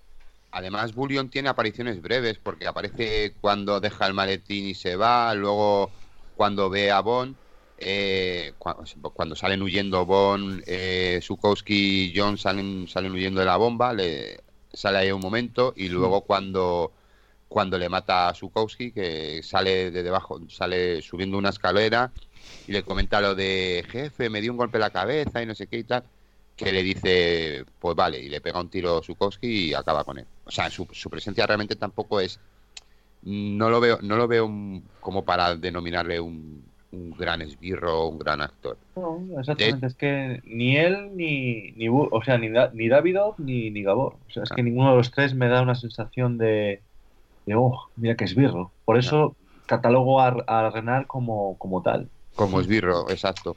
Yo, yo a mí me pasan a mí me pasan dos cosas. Yo creo que a lo mejor con este personaje de, de del que estamos comentando, creo que a lo mejor lo hice al revés, porque yo vi la película de, El mundo no es suficiente y luego vi la película Triple X, donde, donde también sale este actor, eh, Robert Carlyle. Entonces, en la película Triple X, como que es un le da un toque más afeminado, un toque menos mm, muy, muy de persona muy rara, porque le gusta oler el vestido de, de, la, de la, protagonista. Él, eh, le gusta, le gusta oler el vestido y la ropa de la protagonista. Entonces ya me cambió ahí a lo mejor un poco la, la, imagen de, Robert Carlyle como tal. Entonces ya a lo mejor me, mm, me hace ver la película de El mundo no es suficiente, su personaje me hace verlo de otra manera. Y por, por, otro lado deciros que yo, por ejemplo, con esta película, con, con el, mundo no es suficiente, fue con el que realmente me aficioné como fan, como friki, como coleccionista a todo este mundo de 007. O sea, yo eh, tenían esta película en un videoclub y yo casi a diario iba a alquilarla para, para verla. La rayaste. pues sí, a mí me, pasó un poco lo mismo, sí. Pero... con, esta película fue con la que me aficioné a tope y empecé a entrar en, este mundo de, James Bond. Sí, yo aquí es cuando empecé a comprar un poco la, colección completa, ¿eh? porque mm. yo ya me, había gustado mucho GoldenEye, me había gustado mundo, el mundo no este, el mañana nunca muere, pero aquí es ah, cuando empecé, como a mí. pero aquí empecé a comprar la colección completa eh, porque me había, me había encantado ya las, las tres de, de Brosnan y aquí incluso ya eh, conseguí la, banda sonora de, esta película en, en, un sitio que había aquí en Santander, no sé si te acuerdas Pablo, que era de alquiler de, discos de música en CD. Era curioso, un videoclub, pero de, discos de música. Yo no, no lo he vuelto a ver. Y además lo hemos hablado, lo hemos hablado en algunas jornadas o en algunas quedadas que hemos tenido el Comando Cántabro, lo hemos hablado. Sí, sí, sí. Era típico. Por cierto, he encontrado el dato de, lo de que comentabais antes de María Gracia Cuchinote en Spectre. Resulta que hizo trabajo promocional en Italia. Concretamente hizo una campaña de eh, recaudación de fondos eh, para una organización de cáncer de pecho. Eh, mm. que se estaba haciendo en, en, Estados Unidos y era un tour por todo el mundo y una de las paradas era uno, o sea, uno de los premios relacionados con esa recaudación de fondos era visitar el set de rodaje de Spectre en Roma. Pues por ahí, y, te acompañaba María Gracia Cusinota. Pues de ahí viene lo de gracias a María Gracia Cusinota en Spectre. Bueno, pues nada, caballeros y damas, eh, no, no, hace falta que busquéis, que hagáis la investigación. ya, Alberto. ya, ya, nos lo han conseguido. bueno, vamos a seguir con la siguiente pregunta, que es de tema de aliados. Y que bueno, pues aquí tenemos a Valentín Sukowski. Ve despidiendo a las chicas. Tenemos que hablar. Que fue interpretado nuevamente por Robbie Coltrane, después de haber intervenido en, en GoldenEye. Tenemos también a Robinson, tenemos a Tanner, tenemos a la doctora Warflash. Lo que ordene la doctora. tenemos a un nuevo personaje que era R, el sustituto de Q, y por supuesto a los habituales Q y Penny y además de el que ya hemos mencionado, a M interpretada eh, nuevamente por eh, Judy Dench. No lo haga algo personal. No lo hago. ¿Y usted? Bueno, Oscar, ¿qué, te parecen los aliados? Bueno, pues yo, yo, de aquí destaco la, como no, pues a Valentín Sukowski. ¿Lo puedes saludar como una persona normal? Que es eh, un, aliado que tiene ese mm, toma y daca con, con Bond, que ya lo pudimos ver en, en Golden Knight. Y creo que, es su personaje como un, un, ex espía, un ex agente de, del KGB eh, que, se alía con Bond para, para pues, realmente para vencer a Electra, le, le, ayuda, bueno, le ayuda y no le ayuda porque al principio le cuesta un poco, acordaros que, no mm. le dice toda la verdad, le tiene que, tiene que ir a verle a su a su fábrica de caviar y luego se la destroza, pero al final se da cuenta de que, de que realmente se tiene que poner al lado de Bond. Y creo que, está muy bien. A mí ese personaje me, gusta muchísimo, además desde GoldenEye. Ya no, no, me faltó, o sea, no me hacía falta verle en, en El Mundo No es Suficiente, porque a mí me, gustó desde, desde GoldenEye. Yo me hubiera gustado que, hubiera salido también en, en El Mañana Nunca Muere, pero bueno, no pudo ser. En cuanto a los demás personajes, bueno, pues eh, son personajes que, han estado siempre ahí. Eh, quizá un poco a lo mejor más se nota la presencia de M como tal, por lo que hemos comentado antes, de que se involucra más en la, en la acción, en la historia más directa. Pero luego, por lo, por lo demás, el, creo que es una película como eh, respecto a estos personajes como las anteriores de, de hmm. Bond.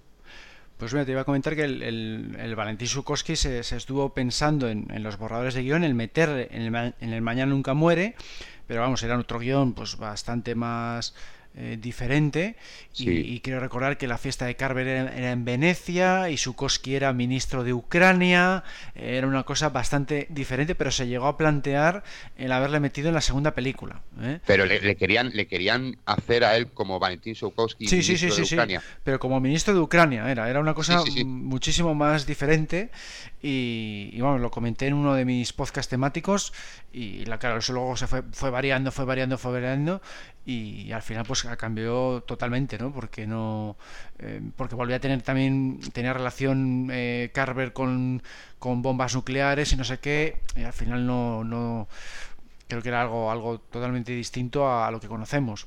Sí, sí, sí. Bueno, eh, Pablo, cuéntanos. Sí, pues es que lo que habéis comentado muy bien, es que es lo que tiene tener aquí a, un compañero que, compartimos muchísimas muchísimas opiniones aquí en el foro. Eh, Sukowski, exactamente. No voy a alargar mucho más o no voy a poner algo aparte de lo que ha dicho muy bien Oscar.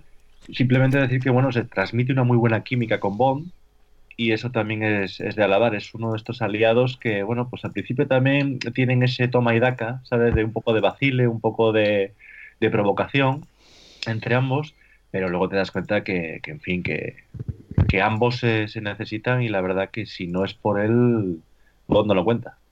Exacto.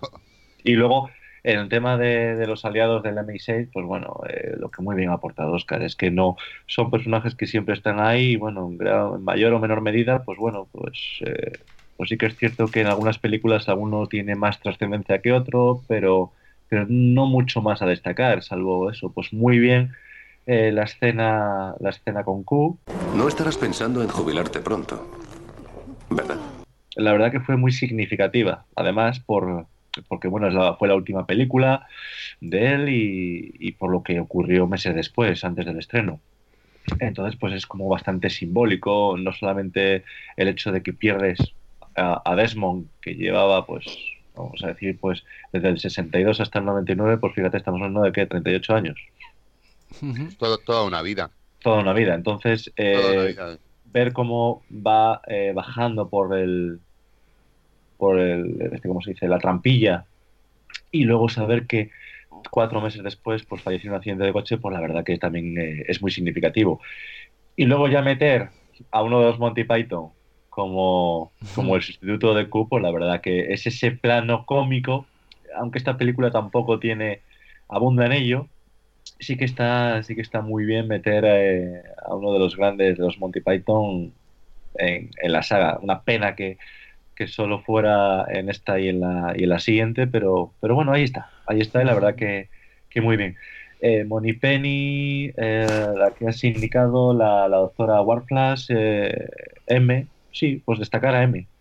A M que está ahí tocando las narices, nunca mejor dicho. Mm. Y la verdad que, bueno, aquí quizá ese fue el, inicio de. Es que decir odio suena muy fuerte, pero este fue el inicio de una historia que a mí me parece que ha sido uno de los mayores errores que ha cometido que se ha cometido la saga, que es dar el mayor protagonismo a M. Y en este caso a este concreto M, a Judy Dench. Porque si me dices que es como el de ahora, que por lo menos aporta algo, sabe manejar armas, es que esta, esta es que es una raza de biblioteca, es que está muy bien en la oficina, pero la sacas de allí y la lía más que Amancio. O sea que, o sea que a mí aquí fue el germen de todo lo que vino después que, que detesto. Sí, sí, a mí me, acuerdo que no te gustaba, ¿no? Bueno, pues por mi parte Así sí, que gracias, Silva. Gracias por lo que hiciste. Por mi parte, sí, yo también iba a destacar a, a que es un personaje que me encantó en GoldenEye, me pareció graciosísimo eh, por esas, esos rifirrafes que tiene con, con Bond. Es un personaje muy bien elaborado, muy bien interpretado por Robbie Coltrane. Aquí tiene un papel todavía más importante y, se ve también ese giro eh, curioso porque mm, parece que al final está involucrado con Electra. Resulta que eh, le ha conseguido ese submarino nuclear. Él en principio pues pensaba que igual lo iba a, utilizar eh, pues, pues igual para contrabando por otra cosa, pero cuando se da cuenta de que lo va a utilizar eh, para destruir Estambul, es cuando se pone eh, del bando de Bond y le acaba, eh, vamos, le acaba ayudando en la misión y que la consigue gracias a Sukoski. Si no le llega a liberar de esa silla de tortura, pues eh, no hubiera cumplido su misión. Se convierte en, parte fundamental de, la misión de Bond y, que bueno, que al final pues también descubrimos que Bullion era el, traidor que tenía en sus filas. Está, está muy bien esta, esta trama. Y, luego, por supuesto, está genial eh, Judy Dench. A mí me parece muy original esa parte de que, de que Bond la tenga que rescatar. Yo no tengo ningún problema con ello porque, eh, pues por lo que digo, porque yo busco mucho la originalidad en una película tan, tan larga. Pues me gusta que me sorprenda. Y en este caso, pues que rescate a, M, que está involucrada con la villana y tal, pues me pareció también eh, espectacular. Y por último, pues si tuviera que destacar un tercero, eh, me gustó mucho la escena también de, la doctora Warflash, me pareció muy graciosa, solamente que echen falta que quitaran esa escena que, luego ya sabéis que está en los, los extras como escena eliminada y, que, eso y que dijera las cosas que hago por Inglaterra que es la, frase mítica eh, de solo seguido dos veces que estuvo a punto de aparecer también en Operación Trueno o sea, eh, iba a haber aparecido en Operación Trueno, la sacaron después en solo y dos veces, aquí la iban a haber rescatado, hubiera quedado yo creo que perfecta, igual incluso mejor que, en, la, que en solo y dos veces, porque aquí no le iba a escuchar nadie más que una armadura que, estaba de adorno ahí en el castillo, pero mm, por, por, motivos pues eso de, metraje de, de, que dura mucho la película pues la acabaron quitando. Mm, una pena una pena porque yo creo que hubiera quedado muy graciosa y bueno, vamos ahora al tema de la acción. Aquí, de nuevo, como siempre pasa en, esta serie, tenemos un poco de todo. Hay persecuciones de lancha, de esquí, peleas, tiroteos. Y bueno, pues aquí solamente eh, quería preguntaros eh, con cuál de todas las escenas os quedaríais. Solo podéis quedaros con una. Oscar. Esa es una pregunta que un caballero no puede contestar. Eh, bueno, yo te respondo enseguida, ¿vale? Pero el decirte que es, es una de las de las películas Bond en la que creo que no te aburres ni un solo momento. Sí, es, decir, no tiene un momento en el que pueda decir, es que esta parte se, me hace muy larga.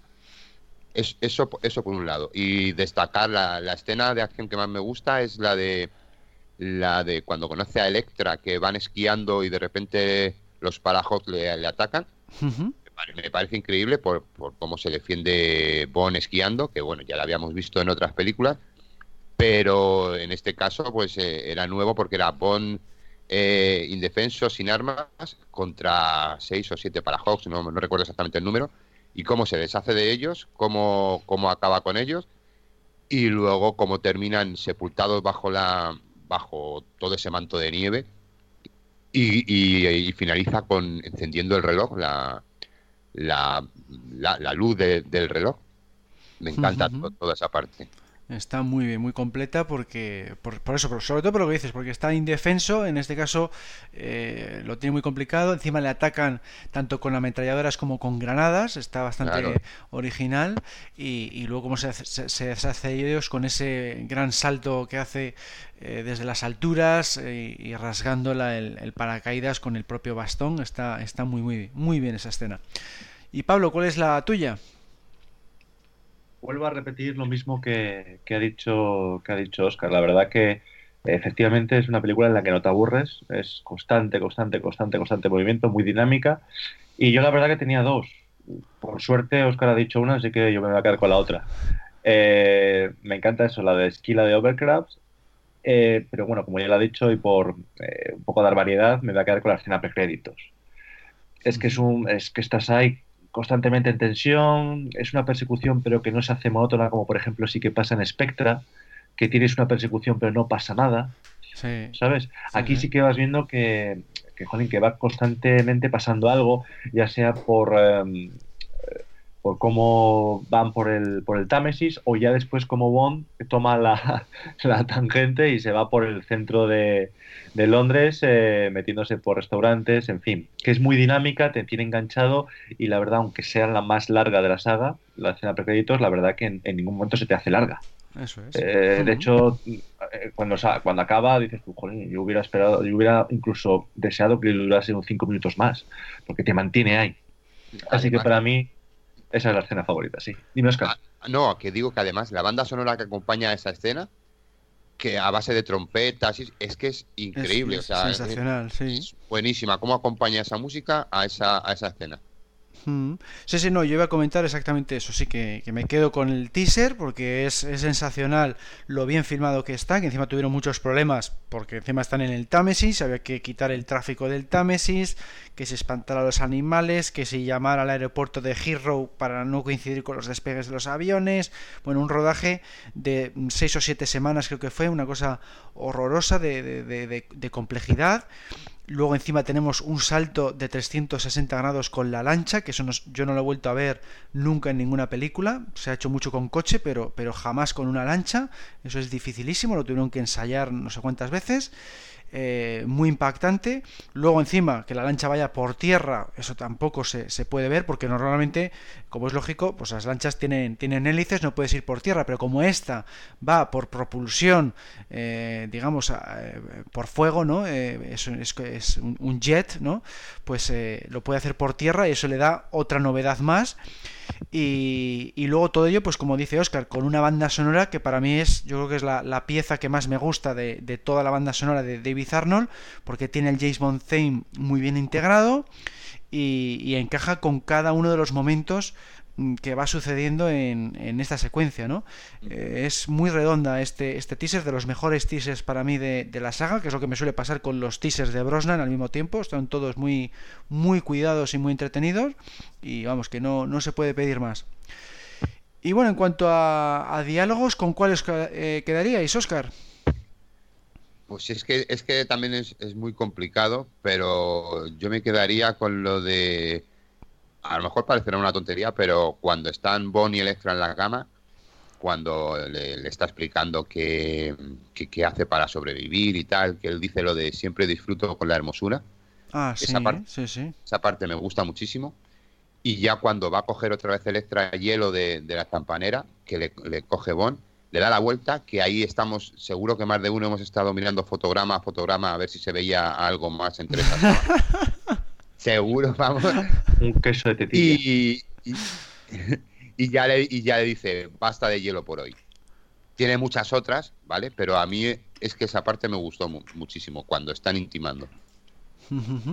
Y bueno, ¿cuál es el diálogo tuyo, Pablo? Yo aquí, yo aquí por suerte lo tengo muy, muy claro. Muy claro porque quizás sea el diálogo que más me gusta de toda la saga.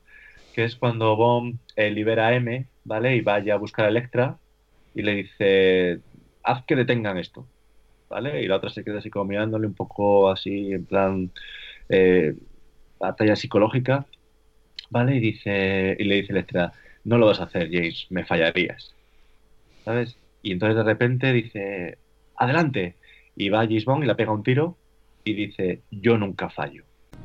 Yo nunca fallo. Eso para mí es que es para coger y hacer, o sea, aplaudir. Aplaudir porque es magnífico y, y a día de hoy lo tengo súper claro, es la escena o el diálogo que más me gusta de toda la saga. Fíjate, de toda la saga, sí, sí, no, la verdad es que está, está, muy bien porque representa mucho a, a Bond, le, le, le, va como anilla al dedo y además se usó también en el tráiler, queda, queda muy bien, está, está sensacional.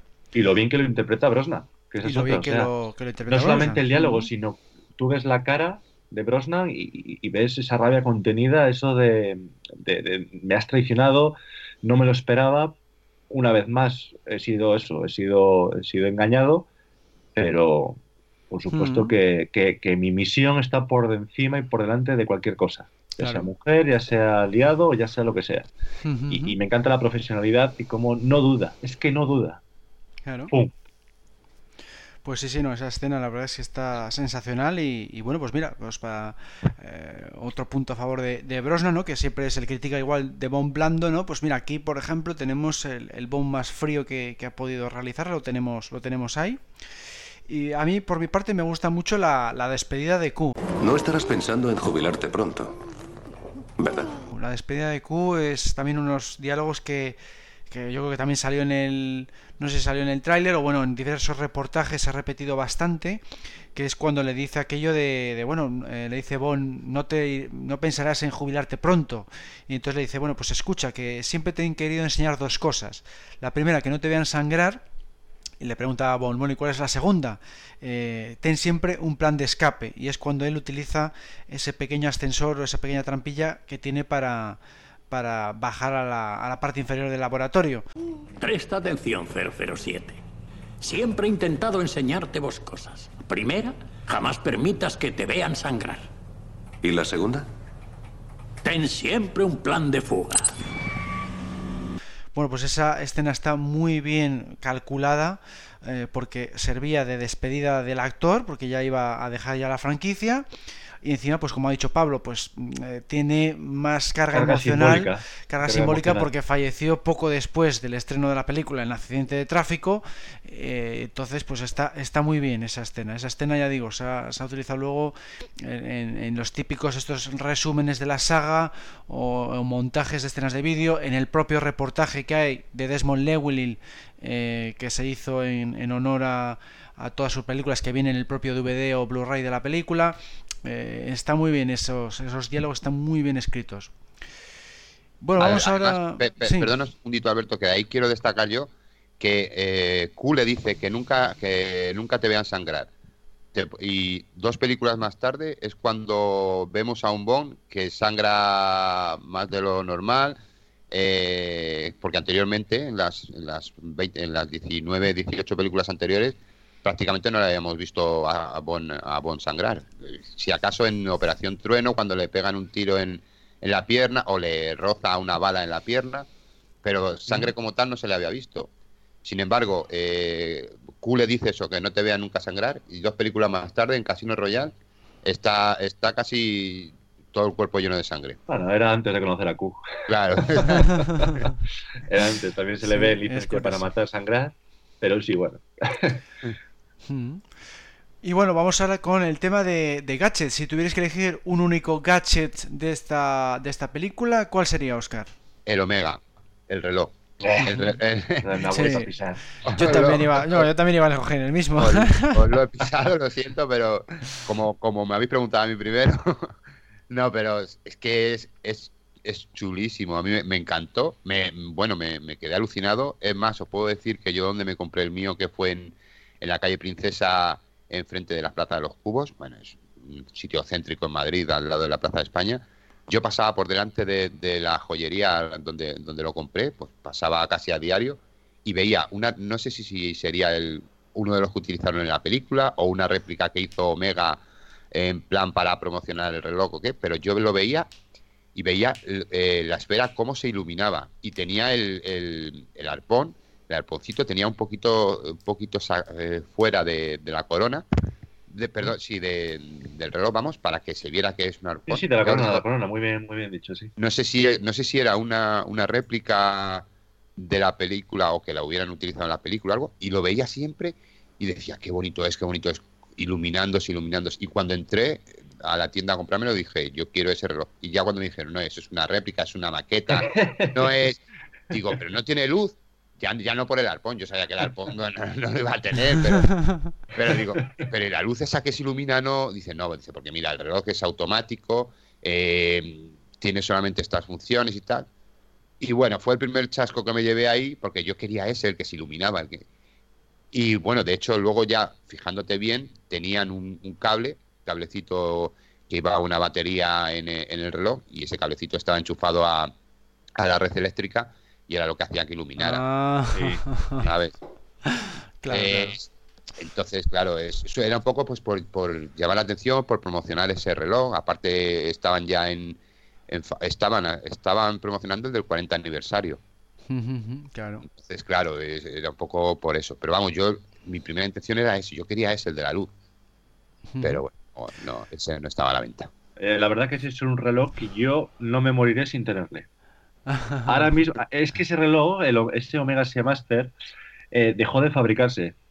Cuando, cuando pasaron al Planet Ocean, que sale la, eh, con Daniel Craig, eh, ese, ese modelo dejaron de fabricarle. Y ahora ha vuelto otra vez a salir una reedición en este 2019 en el Basel World, que es como la, convención de relojes, ¿vale? Como el Salón de Ginebra para los coches, pues el Basel World es para, para los relojes. Eh, vuelve a sacar otra vez Omega esa, esa, esa edición. Ahora hay la diferencia radica en que, el eh, digamos, la, la ventana de la, de la, fecha ya no está en las 3, sino que ahora lo van a poner en las 6 uno de los modelos y el otro ya sin, sin fechador. Pero bueno, me da igual. Eh, quiero decir, estéticamente es prácticamente el mismo. Es un modelo que siempre me ha encantado. Además, no es muy grande, a diferencia del Planet Ocean. Y, perdón. Y, sí, o sea, yo, yo igual que tú, eh, Oscar, estoy enamorado de ese reloj. Y vamos, para mí, no solamente en la etapa Brosnan, sino en la etapa sobre todo de Roger Moore, siempre me ha gustado el gadget de, reloj. Básicamente porque lo veo muy útil, lo veo muy pequeño y lo veo que pasa muy desapercibido a diferencia de otros gadgets. Claro, es que es eso, es eso. Lo bonito que tienen los gadgets de Q es eso, que se, que se ocultan muy bien en objetos cotidianos y más cotidiano que un reloj, pues ya no lo hay. Claro. y a mí me gustaría que ahora volviera otra vez a la etapa de en la etapa de Daniel Craig o bueno, en la que venga posterior, ahora que está tan eh, en boca de todos y, que más que más que menos puede tener un, reloj, eh, un smartwatch, porque los hay chinos desde 30 euros en adelante, o sea que es muy, muy sencillo hacerse con uno. Hmm. Me gustaría que volviera porque yo le veo mucho potencial. Hoy en día con el tema de los gadgets, en vez de llevar el móvil, poder hacerlo desde el propio reloj y que hoy en día hay relojes que, que pasan muy desapercibidos. No es el mítico Apple Watch, sino que hay relojes, por ejemplo, de, de la marca Fossil, por poner un ejemplo, o de la marca Eh, han sacado smartwatch que pasan completamente desapercibidos porque les ves como un reloj analógico, claro.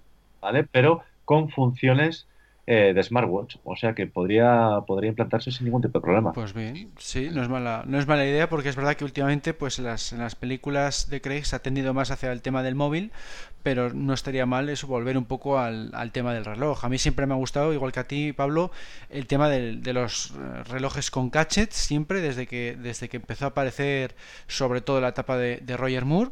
Y aquí pues este yo creo que es mi, mi, reloj favorito de toda la saga porque me gustaba mucho el, el tema de la cuerda de rappel. La cuerda de rappel eh, me pareció un inventazo para, para Bond mm, se puede haber dado mucho más juego incluso en puede haber aparecido yo creo que la película siguiente en, en algún otro tipo de escena y yo, de hecho, le, le, he sacado partido en los relatos cortos que he escrito, o incluso en la, en la novela de Libertad para Vengarse también lo, lo utilizaba, porque digo, es que le, le, va, le va este, este gadget al personaje y, le puede dar mucho juego. Me pareció un, un inventazo. Y, y bueno, pues eh, eh, para mí me parece un reloj muy bueno por ya no solo por estética y porque es un reloj de omega y de lujo, sino porque tienes eso, tienes también la, la luz esa eh, e incluso se le podía haber metido el láser que tenía en GoldenEye o en Otro Día. es que se le puede meter muchas cosas al, al, reloj, ¿no? Sí, exacto. Y bueno, pues vamos ahora al apartado de las localizaciones, que, en este caso pues es la película que tiene mm, eh, más localizaciones españolas. En el teaser pues ya sabemos que eh, sucede en Bilbao, pero luego hay otras que igual pues muchos espectadores, eh, sin, claro, si no te pones a, buscarlo o, si no lo conoces, pues no sabes que son localizaciones españolas, ¿no? tenemos los callejones de las Majadas de Cuenca, en Castilla y La Mancha para la parte en la que Bond se reúne por primera vez con Electra en Azerbaiyán. Y luego tenemos las Bárdenas Reales de Navarra para la parte de Kazajistán. Luego, aparte de, España, tenemos diversos sitios de Londres, Escocia, los Alpes franceses y Turquía. Bueno, ¿qué te parecen las localizaciones, Oscar? Bueno, pues es, es, una, es una película patria, creo, ¿no? Sí, Porque gran parte se rodó aquí, aquí en España. Y, eso, jolín, eso es de, agradecer. Aunque bueno, no aparezca como tal España, salvo en el principio, en el, en el teaser, que sale Bilbao y te lo, y lo, explico, o sea, lo, lo, dice que es Bilbao. Pero bueno, hombre, yo, yo he sido de los que he bajado a las majadas a, a ver las localizaciones de, de James Bond en, en el mundo no es suficiente. Te, animas porque está más cerca, claro. Y Alberto y yo a Bilbao cada dos por tres. Y nosotros a Bilbao a, la calle en el Ersundi. yo, por suerte, yo por suerte tengo allá a mi hermana trabajando y viviendo, así que voy, voy a Bilbao como, vamos, como voy al trabajo casi. Claro, a, mí, a mí en Bilbao me pasaba que, que iba, pues yo antes viajaba, viajaba más, entonces eh, uno de los sitios donde iba era, era Bilbao. Eh, bueno, estaba entre Bilbao y Vizcaya, era un, una un hostal que estábamos, eh, que dormíamos allí. Pero yo me desviaba por Bilbao para, para ir expresamente a ver esa fachada, porque además iba a la fachada, ni nunca llegué a pasar al edificio, nunca llegué a subir a, simplemente a la fachada donde, donde se tiró Bond. Y bueno, desde luego donde comienza la escena, que es un poquito más para atrás, enfocando hacia, hacia el hueco. Eso es, eso es. Después que se ve al, al Pupi, que es el nombre del perro de las flores.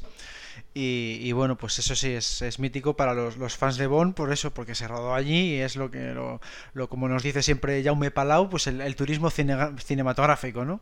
Claro, luego pues mm. eso, la parte de las majadas ahí en Cuenca, que ahí eh, creo que era la marca Cat, de Caterpillar, creo, creo, creo recordar que Sí, Caterpillar, sí, las grúas y las... Sí, eh, Que, que, puso el material que se ve ahí de, de, esa, de esa marca eh, era costaba 8 millones de, dólares. lo que tú ves en la, en la escena hmm. tenía un valor en total de 8 millones de dólares, la maquinaria de, esa... Lo, prestaron para el rodaje y así hace publicidad gratuita, digamos... de la marca. El, Produce Man, eh, ¿cómo es? Produce, placement, produce, placement, sí. dice que es eh, mostrar una marca en pantalla sin que sin que se diga el nombre. Pero bueno, la cosa es que, también se rodó ahí, estuvieron ahí rodando en las majadas y resulta curioso. Y bueno, luego lo de las bárdanas reales, que de ahí vimos, pudimos ver un vídeo que tiene grabado Francesc Sirven. Eso es, en una convención. Donde se rodó, mm. donde se rodó la, esa, esa escena, que es muy bonito, es, es es un desierto ahí extraño, sí. Lo que, iba a decir, pero eso es como un desierto. No he ido nunca, no. Pero que tiene que ser chulísimo estar allí, sentarte, mirar el sol, y bueno, luego pues aparte si eres fan de Bond, decir, aquí se rodó esta parte, mira, de ahí de, ahí de ese agujero, que ese agujero medía medio metro o algo así. Creo, sí, sí, que se conserva, se conserva todavía donde explota la, de ahí salió Bond y, la doctora Jones y, bueno, yo creo que es una película muy bonita en, en ese aspecto. Luego ya la parte que también que más me gusta es la de Turquía, pues tiene ese, ese sentido romántico de, de Turquía, el Bósforo, etcétera y aparte, pues la zona esa de, Turquía, Túnez, a mí me gusta muchísimo por, por, por, otras, por otras cosas mías, por, el tema de, la historia que tiene que tienen esa, esas localizaciones. Pero me parece me parece ese ese sentido romántico que le dieron ahí pues primero me recuerda mucho a, Desde Rusia con amor que también claro es que sale es muy bondiana es que es muy bondiana Turquía. Es que sale sale y luego, pues eso, pues eh, el, paraje que le dieron, o sea, el, paisaje que hay, como lo bonito que es, pues eso era, eso era de agradecer muchísimo. Luego ya, pues, otra, otras, otras localizaciones como los Alpes, como eso, pues dices, bueno, pues vale, pues un poco más eh, localizaciones. Claro, pero principalmente destaco eso, pues las partes de España, pues país patrio, y, Turquía, pues Porque, porque a mí me gusta muchísimo. Claro. Y bueno, Pablo, ¿tú qué, qué opinas sobre las localizaciones? No, la verdad que las localizaciones, pues lo que, lo que ha comentado Oscar, lo que hemos comentado ahora mismo. Eh, la verdad que, primero de todo, sorprende que hayan, que se centraran tanto, tanto en nuestro, nuestro país. La verdad que es una pena que después no, no hayan vuelto otra vez es a... que tenemos de todo, tenemos los cinco continentes en España. Es que es eso, es que tenemos montaña, tenemos playa, tenemos desiertos, tenemos de todo y por eso han venido tantas veces a en otros países los tienes en España. Y encima con muy buena infraestructura, que es lo que les interesa, ¿no? Que tenemos hoteles, restaurantes, eh, buenas carreteras, buenas eh, buena logística. No, hay más que ver eh, las producciones, Star Wars, Sevilla, eh, Juego de Tronos, Navarra. El, Spaghetti, Western, Almería. Spaghetti Western, Almería. es que... bueno, y como tú, Alberto, como fan de, de, Star Wars o de, o de mm, Indiana Jones, también se han grabado Almería, sí, en Guadix.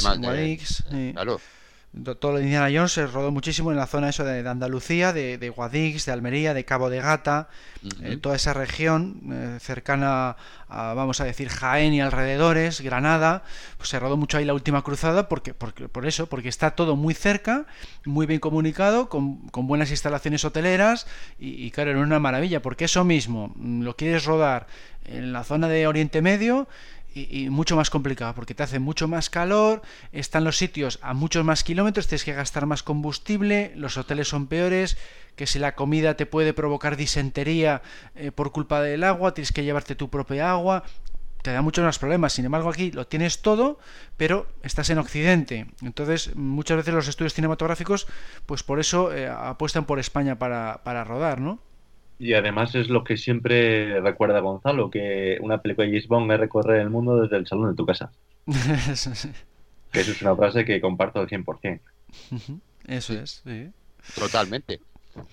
Y bueno, pues eh, por mi parte, eso sí, yo destacaría sobre todo eso, las, las localizaciones españolas, porque siempre es, un gustazo el, ver a España en pantalla, aunque no represente eh, la propia España, como es el caso de, de Azerbaiyán y, Kazajistán, pero nos da la posibilidad de, oye, de que puedo, podemos visitar lugares de rodaje Bon eh, mucho más cerca, sin hacer mucho kilometraje.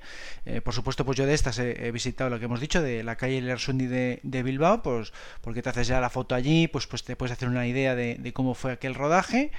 Y, en esta película, pues como siempre, ¿no? Se, siempre apuestan por lugares glamurosos, exóticos, eh, que no sean los habituales de otras películas. Y es verdad que en otras películas, pues, pues no he visto tanto eh, Azerbaiyán o Kazajistán como, como quieren representar aquí. Mm, los centros de turismo más románticos. Los otros son más habituales, pero mira, estos dos no han aparecido en el resto de la saga además. Eso me gusta, que, está también original en localizaciones, que no vuelvan siempre a las mismas. En este caso repite Estambul, pero estas dos son nuevas. Eso, eso también es otro punto a favor de la, de la película. Tampoco se había visto eh, Escocia, yo creo que hasta este momento tampoco se había visto, eh, sí que se había rodado en Escocia, pero no se había representado. Entonces, bueno, pues ver el, castillo en el que se traslada la sede del MI6 me pareció también original. Muy bien, o sea, de localizaciones de esta película, eh, soberbio. Y lo único, pues como, como anécdota también, eh, comentar que el teaser eh, originalmente no iba a haber sido en Bilbao, iba a haber sido en Cuba, y de ahí lo de la chica del puro. Eh, eh, la, iba a dar. Eh, ¿Por qué le ofrece puros a James Bond? Porque esto iba a ser en, Cuba, entonces tiene más sentido que le dé un, le dé un puro. ese es un poco lo que se quedó del borrador original de la película. Esto todo tenía que ver en, La Habana. Lo que pasa es que al final lo de siempre, como en Cuba no consiguen los permisos para rodar, es muy complicado porque, porque ya sabemos cómo es la situación allí del, del país. Mm. Venga, pues ¿dónde rodamos? Pues en Bilbao lo propuso el director Michael Azpez por la sencilla razón de que le apetecía mostrar el Guggenheim. O sea, la razón por la que se rueda en Bilbao es el Guggenheim y eh, porque al final, como toda la película se iba a rodar en España, pues les pillaba muy bien el eh, Bilbao por cercanía.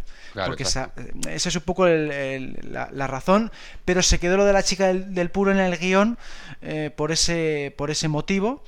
Y, y, se eligió España en vez de Turquía porque en Turquía, en Estambul, perdón, eh, está habiendo muchos problemas eh, a nivel de revueltas sociales, manifestaciones, que se atentados, Entonces, eh, por esa razón eh, se cambió por España, pero Kazajistán y Azerbaiyán se iban a haber representado también en localizaciones cercanas a Estambul. O sea, se iba a rodar toda la película en, Turquía. Entonces, al cambiarlo por España, pues dijeron, venga, pues en vez de Cuba ponemos Bilbao.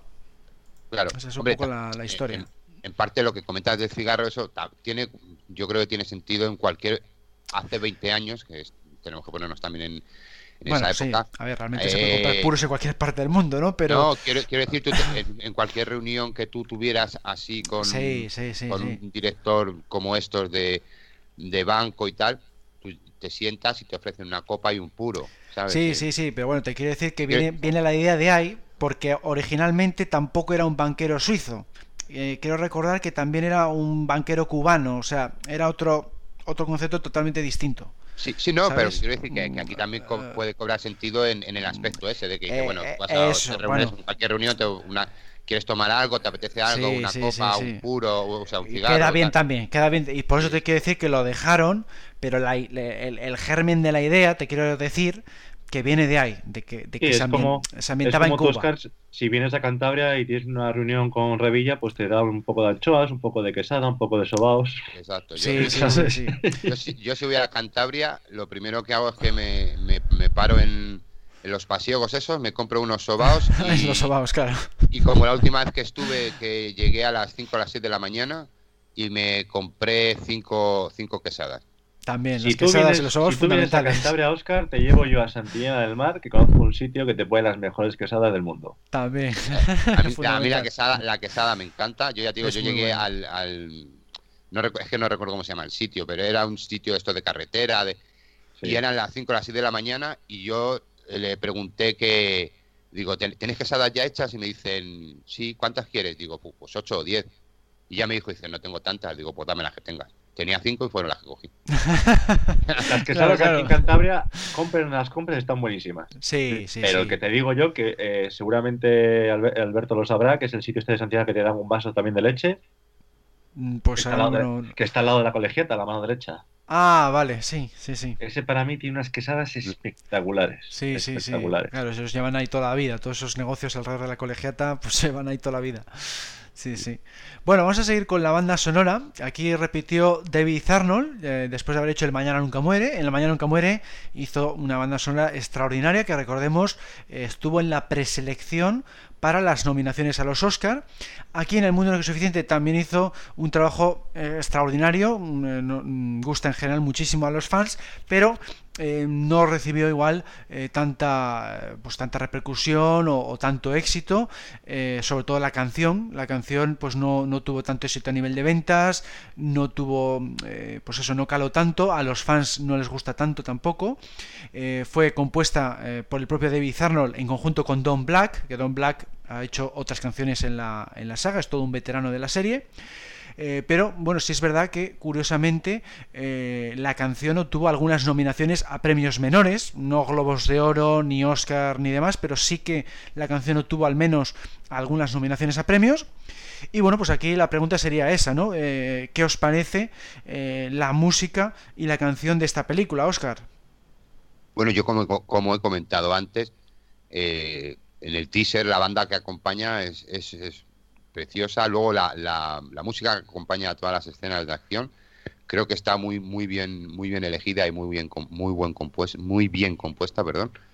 Eh, creo que es, creo que es un trabajo muy bonito. Me, me, recuerda mucho al al de John Barry eso de que ve la escena y sobre la escena pone la pone la música como él como él como él la sienta.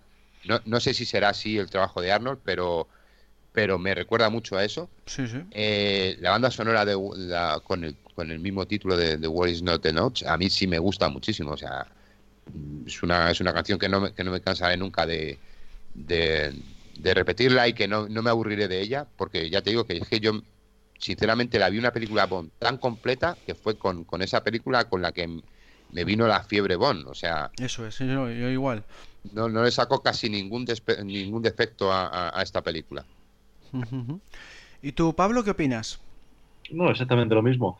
¿Qué vamos a decir de David Arnold? Si es que para mí es un digno sucesor de John Barry.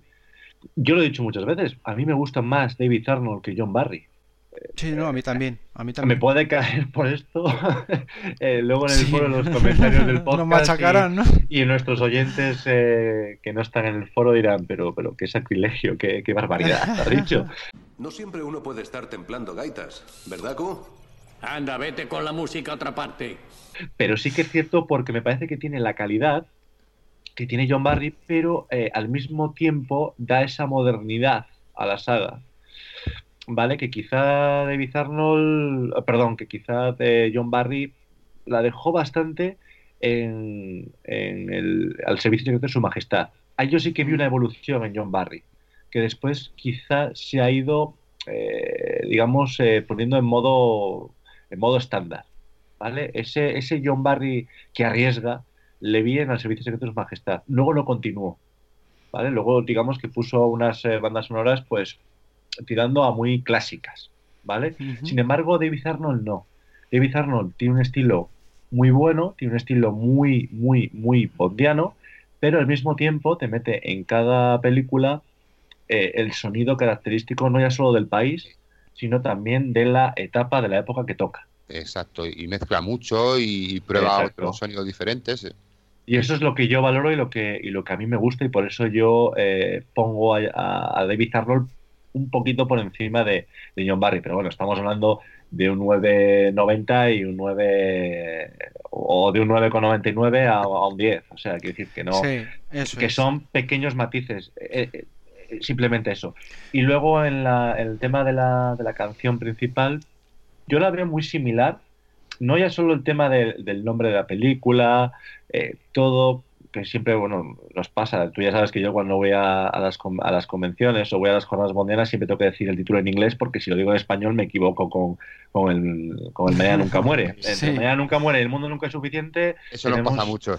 Nos pasa a veces, sí, sí. Un problema enorme y, y- y claro, como en las pruebas no las jugamos, digo, prefiero decirlo en inglés y no me la, Ya está, mejor. y no me la juego. Entonces, yo la canción la veo muy similar a, a Tomorrow Never Dies. Ujú. Con lo cual es una fórmula que, oye, pues eh, digamos que tiene, tiene buena cabida. A mí, al igual que a Oscar, me gusta, me gusta la canción.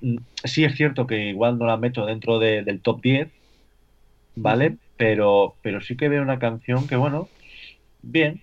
Eh, no, no me parece que desentone como si hizo la siguiente Madonna, por ejemplo. Claro, sí, no está en las peores, pero vamos, no Está tampoco en en las mi- mejores. mitad de tabla, mitad de Mitad tabla. de tabla, eso es. Pues por mi parte, a mí es una banda sonora que me parece de, las mejores de la serie. Y bueno, lo que decía Pablo, eh, pues yo coincido con, con- con eso, ¿no? De que le veo un pelín superior de Arnold a, John Barry. John Barry tiene el mérito de que estableció el sonido Bond, la, la pauta a seguir, y eso tiene muchísimo mérito. Pero yo, para mí, David Arnold le supera eh, por lo que ha dicho Pablo, de que mm, le da ese toque electrónico y moderno que le viene muy bien a la saga Bond, porque Bond es muy tecnológico, muy moderno y le hace falta, yo creo, ese, ese toque electrónico eh, mezclado con la banda sonora, con la banda sonora tradicional, con la orquesta sinfónica, eso, lo- eso no lo puede perder nunca, y el, el toque ese, digamos, de, de- trompeta, de, sonido Bond, eso lo tiene que tener, igual que tiene que tener el James theme con la guitarra y demás, eso no se puede perder, pero en las escenas de acción meter ese toque electrónico más rítmico, más intenso, yo creo que ahí lo borda David Arnold. Y luego, por otro lado, eh, es más variado, porque John Barry, para mi gusto, siempre ha abusado mucho del tema principal. Eh, tú escuchas la banda sonora de Goldfinger y suena el tema de Goldfinger mm, 18 veces. Eh, escuchas Operación Trueno y otras, yo qué sé, 15 veces el tema de Thunderbolt. Eh, cualquier película de John Barry repite mucho el tema de la película, mm, en modo romántico, en modo de acción, otra vez en modo romántico, otro modo de acción. No tiene mm, mucha variedad. Entonces estás viendo escenas distintas, pero con la misma pieza. Sin embargo, mm, tú escuchas una banda sonora de David Arnold y casi cada escena tiene una pieza distinta. Es verdad que usa el tema principal un par de veces, pero un par de veces, no 12 o 15. Eh, Entonces me, me gusta David Arnold por su variedad también. Y yo creo que por esas dos razones, David Arnold eh, para mí es el 10 y, John Barry es el 9. Para mí. Esa es mi forma de valorarlos. Para mí el, el- vamos a decir, el aprendiz superó al maestro y, y aquí se nota, se nota porque, porque todas las escenas tienen su tema distinto, encima hace un tema eh, para Christmas Jones, en las escenas románticas con Bond, otro tema para las escenas románticas con Bond y Electra, o para representar a Electra, eh, temas también eh, con instrumentos para representar a Turquía, los temas de acción son mis favoritos, como ya he dicho antes, la escena de la lancha es, sensacional, el ritmo que le mete resulta trepidante, te da sensación de peligro, suena un James Bond thing, digamos, nuevo, eh, siempre con, un toque distinto, con esos toques electrónicos, vamos, es que es brutal, esta banda sonora de mis favoritas de la serie, la he escuchado no sé cuántas mil veces, y luego la canción, pues es verdad que no es de mis favoritas, pero sí que yo creo que la metería en las 10 primeras, porque tiene el, sonido Bond, mm, para mí que sí que le tiene, eh, igual le falta un pelín más de intensidad, pero vamos, eh, está soberbio. Yo igual prefiero igual un tema un poco más clásico, tipo GoldenEye, o tipo Surrender, o tipo Goldfinger, pero vamos, mm, vamos, yo nunca le, he tenido problemas con este tema para nada, me parece muy apropiado. Mm, y, sí que le metería igual eso. tendría que mirar a ver qué lista tendría que hacer, pero igual en el octavo puesto, noveno, porque hay otras que también, aunque no son tan bondianas como una alta tensión o un para, para matar, eh, son más intensas y me acaban gustando más. Eh, este le falta igual un, pelín de, intensidad en, ciertas partes, ¿no? Y bueno, para terminar, Oscar, eh, ¿qué puesto ocupa para ti el mundo no es suficiente dentro de la etapa Brosnan? Dentro de la etapa Brosnan para mí es la mejor. O sea, si es si me si me dices en conjunto te, digo que es la quinta, pero si me dices dentro de la, de la etapa Brosnan es la, número uno. Si, si, me dejas si me dejas puntualizar una cosa de, la pregunta anterior, ah bueno sí sí, el, decirte que eh, es, es, muy muy muy escueto, ¿vale? El, eh, cuando cuando sale el, el Barrel que se presenta a Bon en Bilbao ese, ese toque de guitarra española que termina cuando, ah, le dejan la pistola sobre la mesa. Si no puedes fiarte de un banquero suizo, ¿a dónde iremos a parar? Que dura cinco segundos o aproximadamente. Pero ya te, da a entender de que estás en España, tipo con la guitarra española. Y segundo, decir que yo no puedo poner ni dar ninguna queja de David Arnold, que ya nos hemos hecho amiguetes, hombre. Es verdad, es verdad, que tienes foto con él, sí, del cuando vino al Teatro Real. Exacto, y, me dijo que me parecía que mi, mi look con la barba se parecía al de Hugo Drax. Sí, sí, qué gracioso es, Entonces, por eso no puedo ponerle ningún pero ni puedo decirle nada porque somos amiguetes, hombre. Claro. bueno, ¿y tú, Pablo, en qué puesto le pondrías? Pues ya sabes y no es por ser pelota, pero sabes que esta película junto con GoldenEye son, son mis favoritas de Brosnan. Dependiendo del día que me pilles, te puedo decir una u otra. Eh, GoldenEye ha sido la primera película que he visto de James Bond y eso, claro, pues como te pasó, como te pasa a ti, aunque yo no tanto a, tu nivel, eh, la tengo un cariño muy especial. Pero sí que es cierto que eh, The World is Not Enough es una película muy redonda, como ha dicho Oscar. Entonces, eh, está. Un día me puedes encontrar muy sentimental y muy. y muy. Y muy. En fin, pues eso. Eh, y pues, pues me cojo GoldenEye, pero pensando igual fríamente, sí que podría a The World is Not Enough como la, como la mejor de la etapa Brosnan. Lo primero es lo primero. Yo por mi parte la pondría en, segundo lugar porque me gusta, me gusta más GoldenEye. Bon, solo Bon. Porque aquí lo único así que, me decepcionó del, mundo no que es suficiente es el, por ejemplo, el, combate final con Renard siempre se me hizo muy corto. Eh, tenían que haber aprovechado ese combate final en submarino, pues un poco más el tema ese de que es insensible. Eh, me esperaba un combate tipo al, al que mantiene Bon con Alec Trevelyan, pero ahondando más en el tema ese de que es insensible, de que le cuesta, de qué tal, y, se resolvía como muy rápido, se resolvía muy rápido y, enseguida le, deja encerrado y le tiene, que, le tiene que derrotar de otra manera. Entonces ahí me, llevó una, primera, una pequeña decepción ya en el primer visionado, y yo eso es algo que valoro mucho, ¿no? El, enfrentamiento contra el villano principal, eh, pues como que me dejó ahí un, pequeño mal, mal, sabor de boca en el, en el desenlace. Y, bueno, pues luego hay pequeños detalles ahí eh, por, el que valoro más GoldenEye, pues me gusta muchísimo, por ejemplo, Senia Onatov, pues, pues a mí me parece insuperable, ¿no? Me parece incluso superior que, que Electra, por ejemplo. Veo que compartimos las mismas pasiones. Natalia pues me parece superior a Christmas, eh, la canción de Tina Turner pues me parece todavía mucho mejor que, la de Garbage, entonces empiezo a comparar y por unas cosas y por otras y al final eh, pues GoldenEye pues, eh, pues, se lleva la palma. Y aparte que es la, ya sabéis que es mi película favorita de toda la saga. Y bueno pues y encima ahora precisamente os voy a preguntar eso, precisamente el, qué opuesto ocupa esta película, El mundo no es suficiente, en el ranking vuestro personal de toda la saga. Oscar. ¿Cuál es el objeto de inquirir tales intimidades? No está aquí para hacer preguntas. Yo, como os he comentado antes, sería en el quinto lugar, por detrás de otras como Goldfinger, que ya sabéis que esa, por muchas películas que hagan, será siempre mi favorita. Suena esmalte de uñas francés. Y pues eso, es, redonda, creo que es, que es brillante, es la, la, que me introdujo de cabeza en el, en el mundo Bond, en todo este friquismo y todo esto. Y los personajes que, creo que están muy bien, tanto Electra como, como, como Bond, como Sukowski, como, como todos, creo que, creo que están todos muy bien. A mí sí me gusta cómo termina, es decir, vale, eres insensible, pues ahora te mueres con el con la con la esta de, plutonio la, vaina, de plutonio, la vaina de plutonio y a tomar por saco. Y, y, creo que es una película redonda en cuanto a música acompañamiento a las escenas escenas eh, como os he dicho antes que no que no tiene un momento en el que te aburras porque vale a lo mejor no hay acción pero hay otra otra escena que te está diciendo algo o te está dando algo a entender. Hmm. Sí, señor, la, trama siempre está avanzando, vamos. Entonces, a mí es una película que me gusta mucho y, no me cansaré nunca de, verla. Eso es muy razonable. Bueno, Pablo, y, eh, para ti, ¿en qué puesto la colocarías?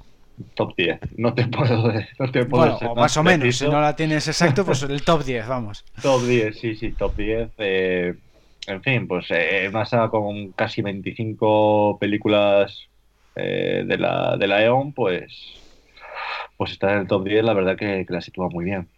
Y teniendo en cuenta que ya sabéis que yo soy muy del eh, James Bond eh, literario y valoro mucho a la hora de, posicionar una película que tenga bastantes cosas de literario. Esta estamos ante una película, al igual que GoldenEye y al igual que sí, ¿no? Pues alejada, bastante alejada. las de, las de La época Brosnan, sí. La época bastante alejada, alejada muy alejada de, del Bond literario situarla en el top 10 dice mucho de ella y de, y de lo buena película que es. Buen lema, ¿eh? El mundo no es suficiente.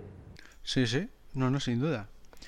Pues por mi parte yo la tengo en el, en el cuarto puesto del, ranking general, porque tengo, ya hemos dicho, GoldenEye en primer puesto, luego vendría Alta Tensión y en tercer puesto tengo a, a Octopussy.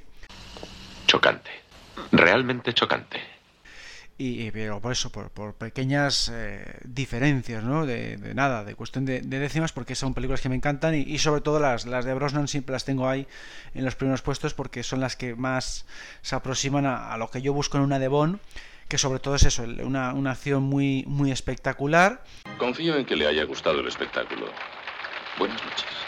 Muy centrada en, en ese tipo de, de, secuencias pues como la de la lancha por ejemplo y aquí pues, eh, pues cumple con todo lo, que yo busco.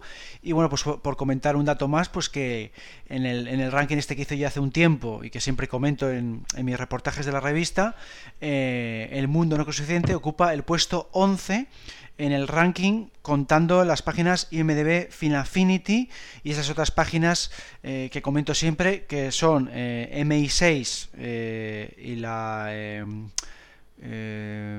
se me ha ido el nombre ahora, Universal Sports, y Foros 007. Sumando esas cinco páginas y haciendo la media, queda en el puesto 11 eh, de, la, de las 24. Y bueno, pues con esto ya terminamos este, este debate y solo nos queda pues dar las gracias a Oscar por su nueva colaboración. Nada de eso, siempre es agradable conversar con alguien que comparte las mismas aficiones.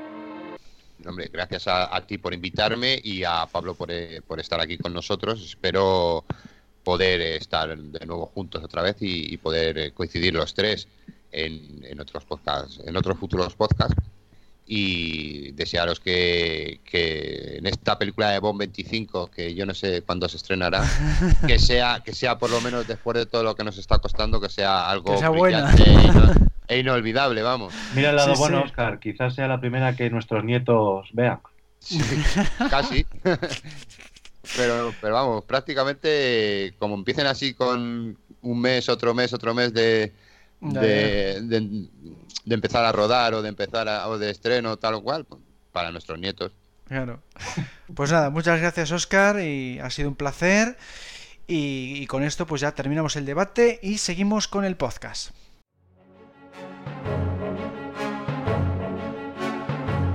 Efemérides Bond.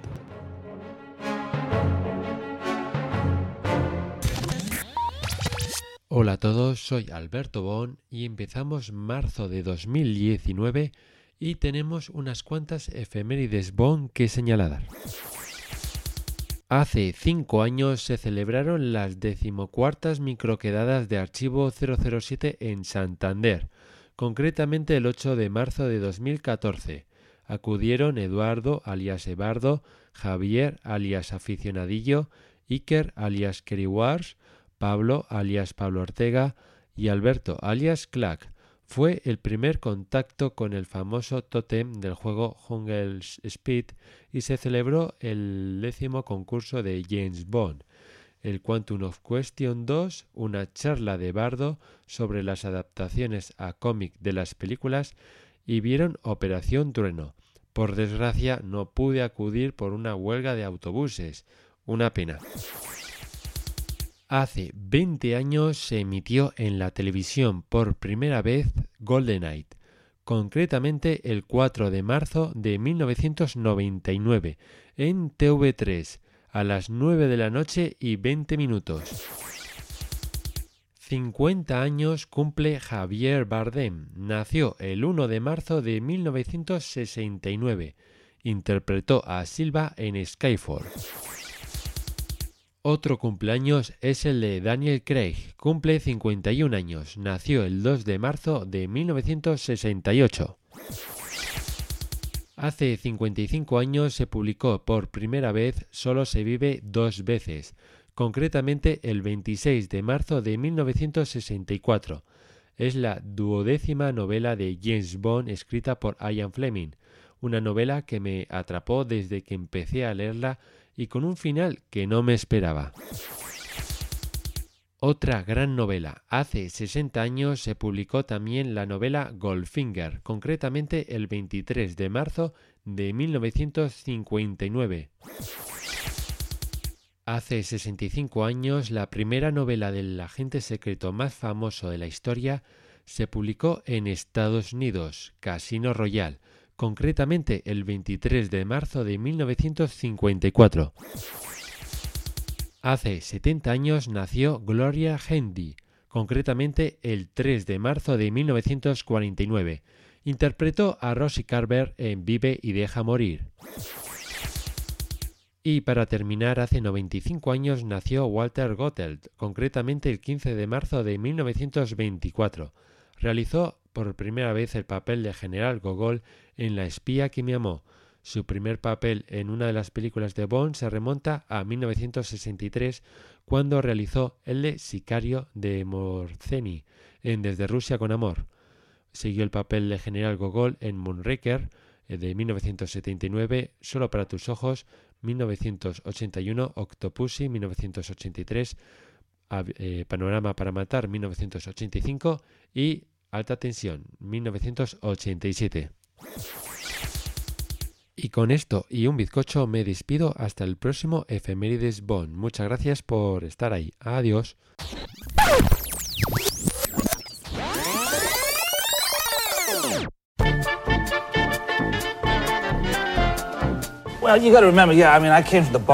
Hola, soy Pedro Rosa. Como sabéis, fui el quinto actor Bond. Lo que no sabéis es que me encantan los vídeos que hace Alberto López, Alex Clark para el Club Archivo 007 y que como soy fan de Star Wars, también sigo su página de Facebook dedicada a esta saga, Taller Skywalker, donde publica diariamente fotos y vídeos de eventos, cortometrajes y proyectos de todo tipo.